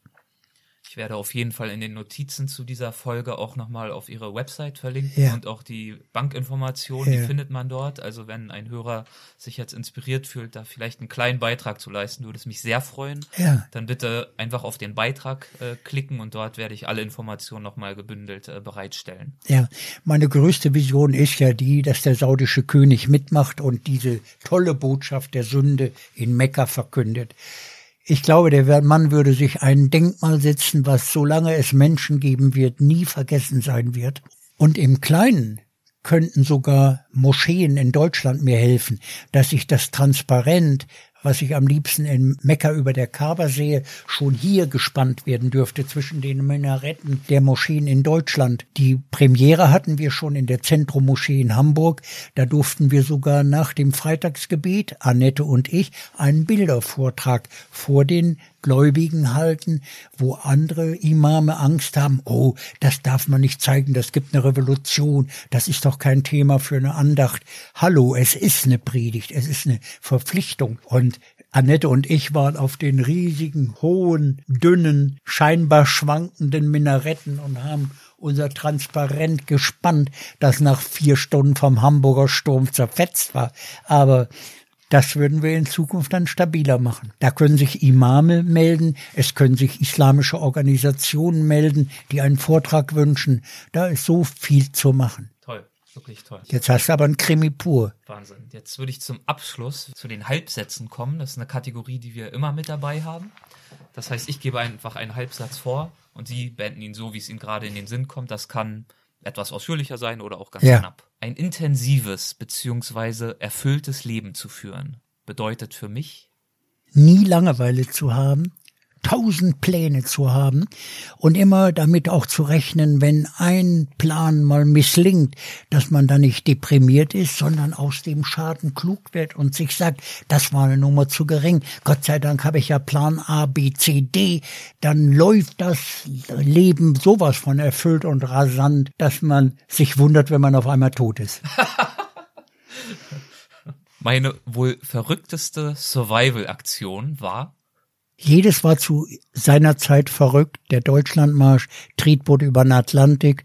Aber ich glaube, mein Deutschlandmarsch, weil er so hausgemacht ist und in der Zivilisation für jeden nachvollziehbar hier stattfand, war wohl das Verrückteste, wo ich auch viel, viel neue Erfahrungen für die Zukunft gefunden habe.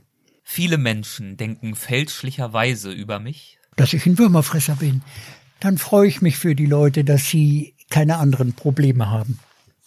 Eine meiner größten Fehlentscheidungen war, dass ich nicht früher angefangen habe oder dass ich überhaupt mich habe gebären lassen, um das Drama der Weltzerstörung dann zu erleben.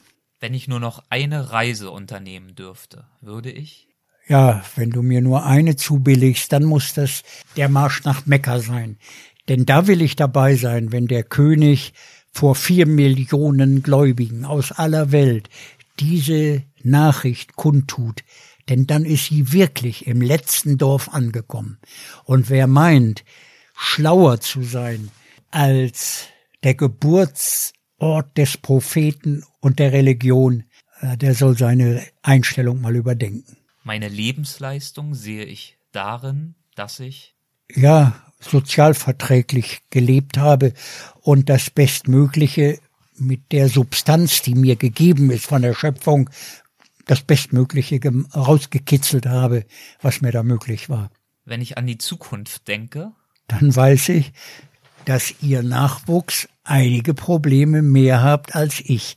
Denn noch nie hatte Deutschland so viel Wohlstand, Frieden, Demokratie, Pressefreiheit, Bildungsmöglichkeiten, wie ich es erlebt habe. Und ich kann das vergleichen, weil ich den Krieg miterlebt habe, den letzten Weltkrieg. Und jetzt bilden sich neue Probleme, ob Atom oder Migration, Klima. Ihr habt ganz schön zu knacken. Aber es wird zu managen sein, denn auch unsere Vorfahren hatten ja schon Invasionen von Mongolen oder Türken oder Katastrophen, Naturkatastrophen und es ist gemeistert worden. Aber es werden viele ihr Leben lassen. Dann kommen wir jetzt ganz zum Abschluss zu den Assoziationen. Das heißt, ich nenne nur noch einen Begriff und Sie sagen das dazu, was Ihnen dazu Probieren wir mal. Probieren wir mal. Abenteuer. Wenn es mit Sinn gekoppelt werden kann, ist es wie Erfüllung. Ekel kann man kultivieren. Man muss wissen, es gibt begründeten Ekel. Kot, verwesendes Fleisch. Wer das isst, ist selbst schuld. Und dann den gesellschaftlich bedingten Ekel, äh, Würmer. Das ist ein Würmerfresser. Das kann man abtrainieren und hat Nahrung in der Not. Ich glaube, mit das ekligste haben Sie ja mal in Jugoslawien erlebt. Die Oma. Das war die Oma. Ich war in meinen jungen Jahren mit dem Fahrrad auf dem Balkan unterwegs und komme staubverkrustet in, durch so ein Dorf, schiebe mein Fahrrad und in einen kleinen Garten wurde gefeiert. Die Jungs waren alle schon gut in Stimmung. Geburtstag an einer langen Tafel, viele Gäste. Und ich wurde eingeladen, hey Deutscher, komm her, kannst dich satt essen.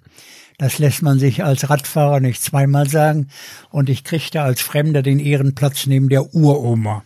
Und dann wurden Witze gemacht, die ich natürlich nicht verstand, serbokroatisch. Aber die Oma neben mir, die alte, alte Oma, die verstand alles und plötzlich kam der Megawitz. Die Oma kreischte los, während ich gerade meine Suppe löffelte und platsch knallte ihr Gebiss in meine Suppe. Ich hatte eine Schrecksekunde, muss ich zu meiner Schande gestehen, und gerade wie mir übel wird, greift ihre Hand ihre knöcherne Hand in die Suppe, holt das Gebiss raus, rammt sich das wieder rein und was niemand gesehen hat außer mir. Auf der Gaumenplatte krabbelte Made an Made. Und da bin ich in Busch und musste mich übergeben. ah, das haben die anderen gar nicht mitgekriegt. Ein kleiner zoologischer Garten auf der Gaumenplatte der Oma. Das war selbst Ihnen dann zu viel. Ja, auch ich habe immer noch meine Hemmschwellen, also so ist es nicht. Ich bin nicht ekelfrei, aber das sind dann auch begründete Ekel. Ja. Mut. Ja, über den eigenen Schatten zu springen, auch dann, wenn ein gewisses Risiko erforderlich ist, das stärkt die Selbstachtung. Schlangen. Meine favorisierten Lieblinge, weil es so geächtete, geschändete Tiere sind, verfemte Tiere, habe ich irgendwann in der Jugend festgestellt, die sind gar nicht glitschig und schleimig und hinterlistig. Die verteidigen sich, wenn sie angegriffen werden. Das mache ich ja auch. Und weil es so eine verfemte Tierart ist, war es immer eine meiner bevorzugten Tiere. Sie haben sich ja früher auch mal einen Tropenraum eingerichtet mit freikriechenden Riesenschlangen darin mit bis zu sieben Metern Länge und mittendrin hing ja eine Hängematte. Hänge, ja aus der sie dann die Tiere beobachtet haben. Und ich habe gelesen, dass sogar, wenn sie in den Dschungel manchmal gegangen sind und da Bewerber sie begleiten wollten, dass sie diese Bewerber gezwungen haben, in diesem Tropenhaus zu ja. übernachten. Und wenn ich mitmachte, schied schon mal aus. ist ja schon ein bisschen gemein. Ja, aber von Bewerbern äh, kann man ein eigenes Buch schreiben. Aber wenn es einer machte, hatte ich immerhin, um ihn zu trösten, eine gute Glocke da hängen, so wie hier bei mir im Haus eine Glocke, die dann, wenn es zu einem Gerangel gekommen wäre, mich geweckt hätte, denn ich habe vor dem Raum geschlafen und es war eine Glastür, ich hatte das unter Kontrolle. Und wenn man eine Schlange dann vom Schwanz her abwickelt und sie hinterm Kopf greift und vom Schwanz her abwickelt, kein Problem. Mitbringsel oder Andenken. Ja, da habe ich ja inzwischen ein eigenes privates Museum. Das beginnt mit dieser. Da sitzen wir ja jetzt gerade drin. Ja, ja. Was umgibt uns denn hier so? Das beginnt mit dieser Zeckenlarve, die ich mir noch hier in Deutschland habe herausoperieren lassen nach meinem Deutschlandmarsch, über verschiedene Messer, die irgendwelche Fans mir gebastelt haben. Ich habe äh, meine Penishaut, die ich mir mal habe abschneiden lassen, weil die mich störte, die habe ich auch in Alkohol, wie überhaupt einige meiner rausoperierten Re Reste, ein Glas voller Reste Rüdi. Das füllt sich immer mehr, entsprechend werde ich immer leerer. Und dann sind hier ja alles Mögliche, wunderschöne Pfeile und Bogen von den Indianern, Geschenke, wo für einen Bogen ohne Messer die Männer vier Wochen mit dem Gebiss, mit dem Oberkiefer eines Wildschweines, das poliert und geschmirgelt haben. Also das, da steckt so viel Erinnerung hinter. Oder Hängematten aus Lianen, Mikrofasern, die lebenslang halten. Oder andere Lianen, die man nur für eine Nacht schnell abreißt. Baumrinnen.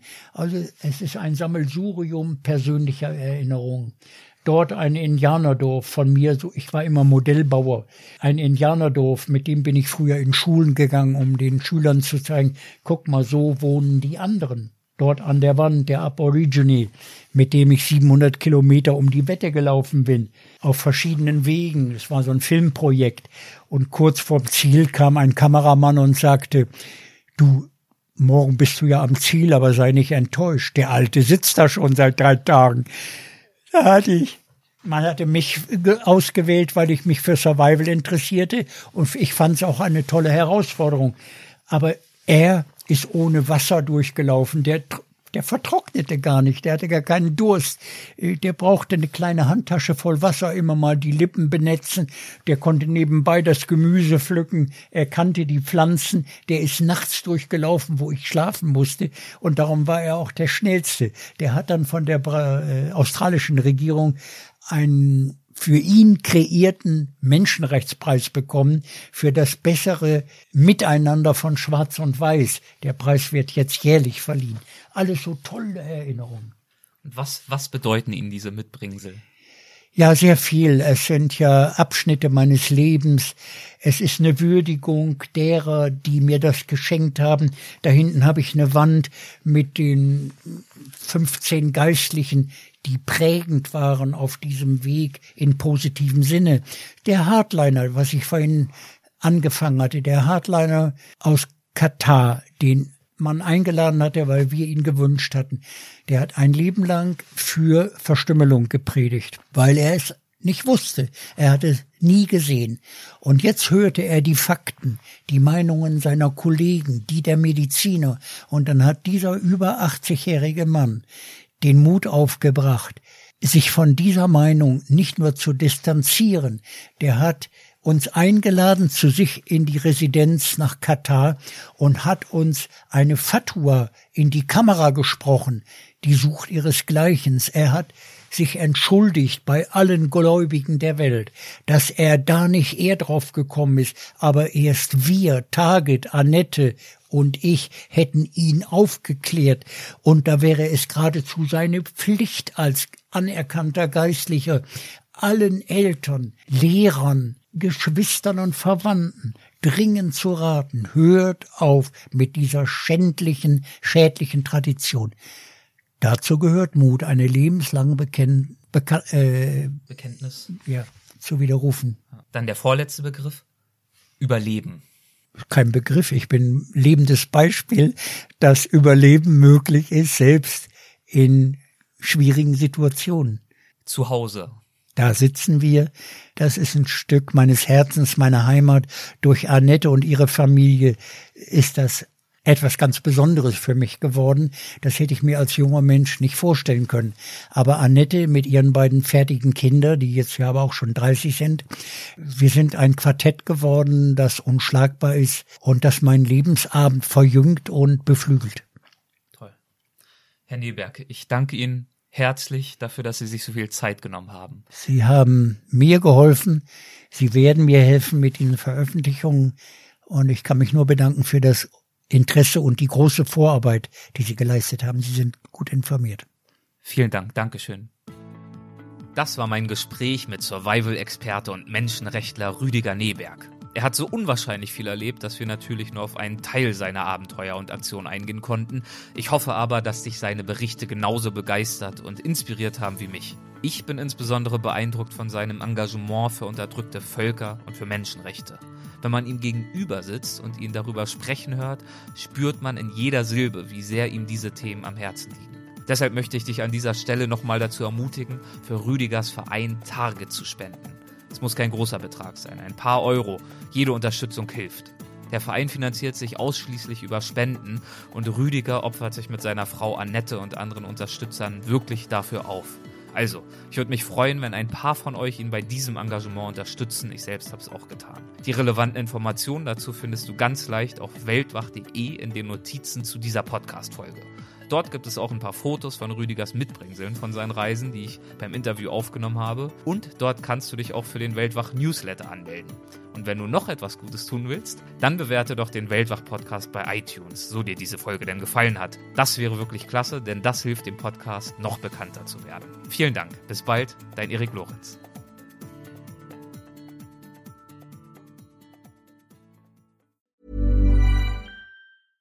Ever catch yourself eating the same flavorless dinner three days in a row? Dreaming of something better? Well, HelloFresh is your guilt-free dream come true, baby. It's me, Kiki Palmer. Let's wake up those taste buds with hot, juicy pecan-crusted chicken or garlic butter shrimp scampi. Mm. Hello Fresh. Stop dreaming of all the delicious possibilities and dig in at HelloFresh.com. Let's get this dinner party started. Hey, it's Danny Pellegrino from Everything Iconic. Ready to upgrade your style game without blowing your budget? Check out Quince. They've got all the good stuff shirts and polos, activewear, and fine leather goods, all at 50 to 80% less than other high end brands. And the best part? They're all about safe, ethical, and responsible manufacturing. Get that luxury vibe without the luxury price tag. Hit up quince.com slash upgrade for free shipping and 365 day returns on your next order. That's quince.com slash upgrade.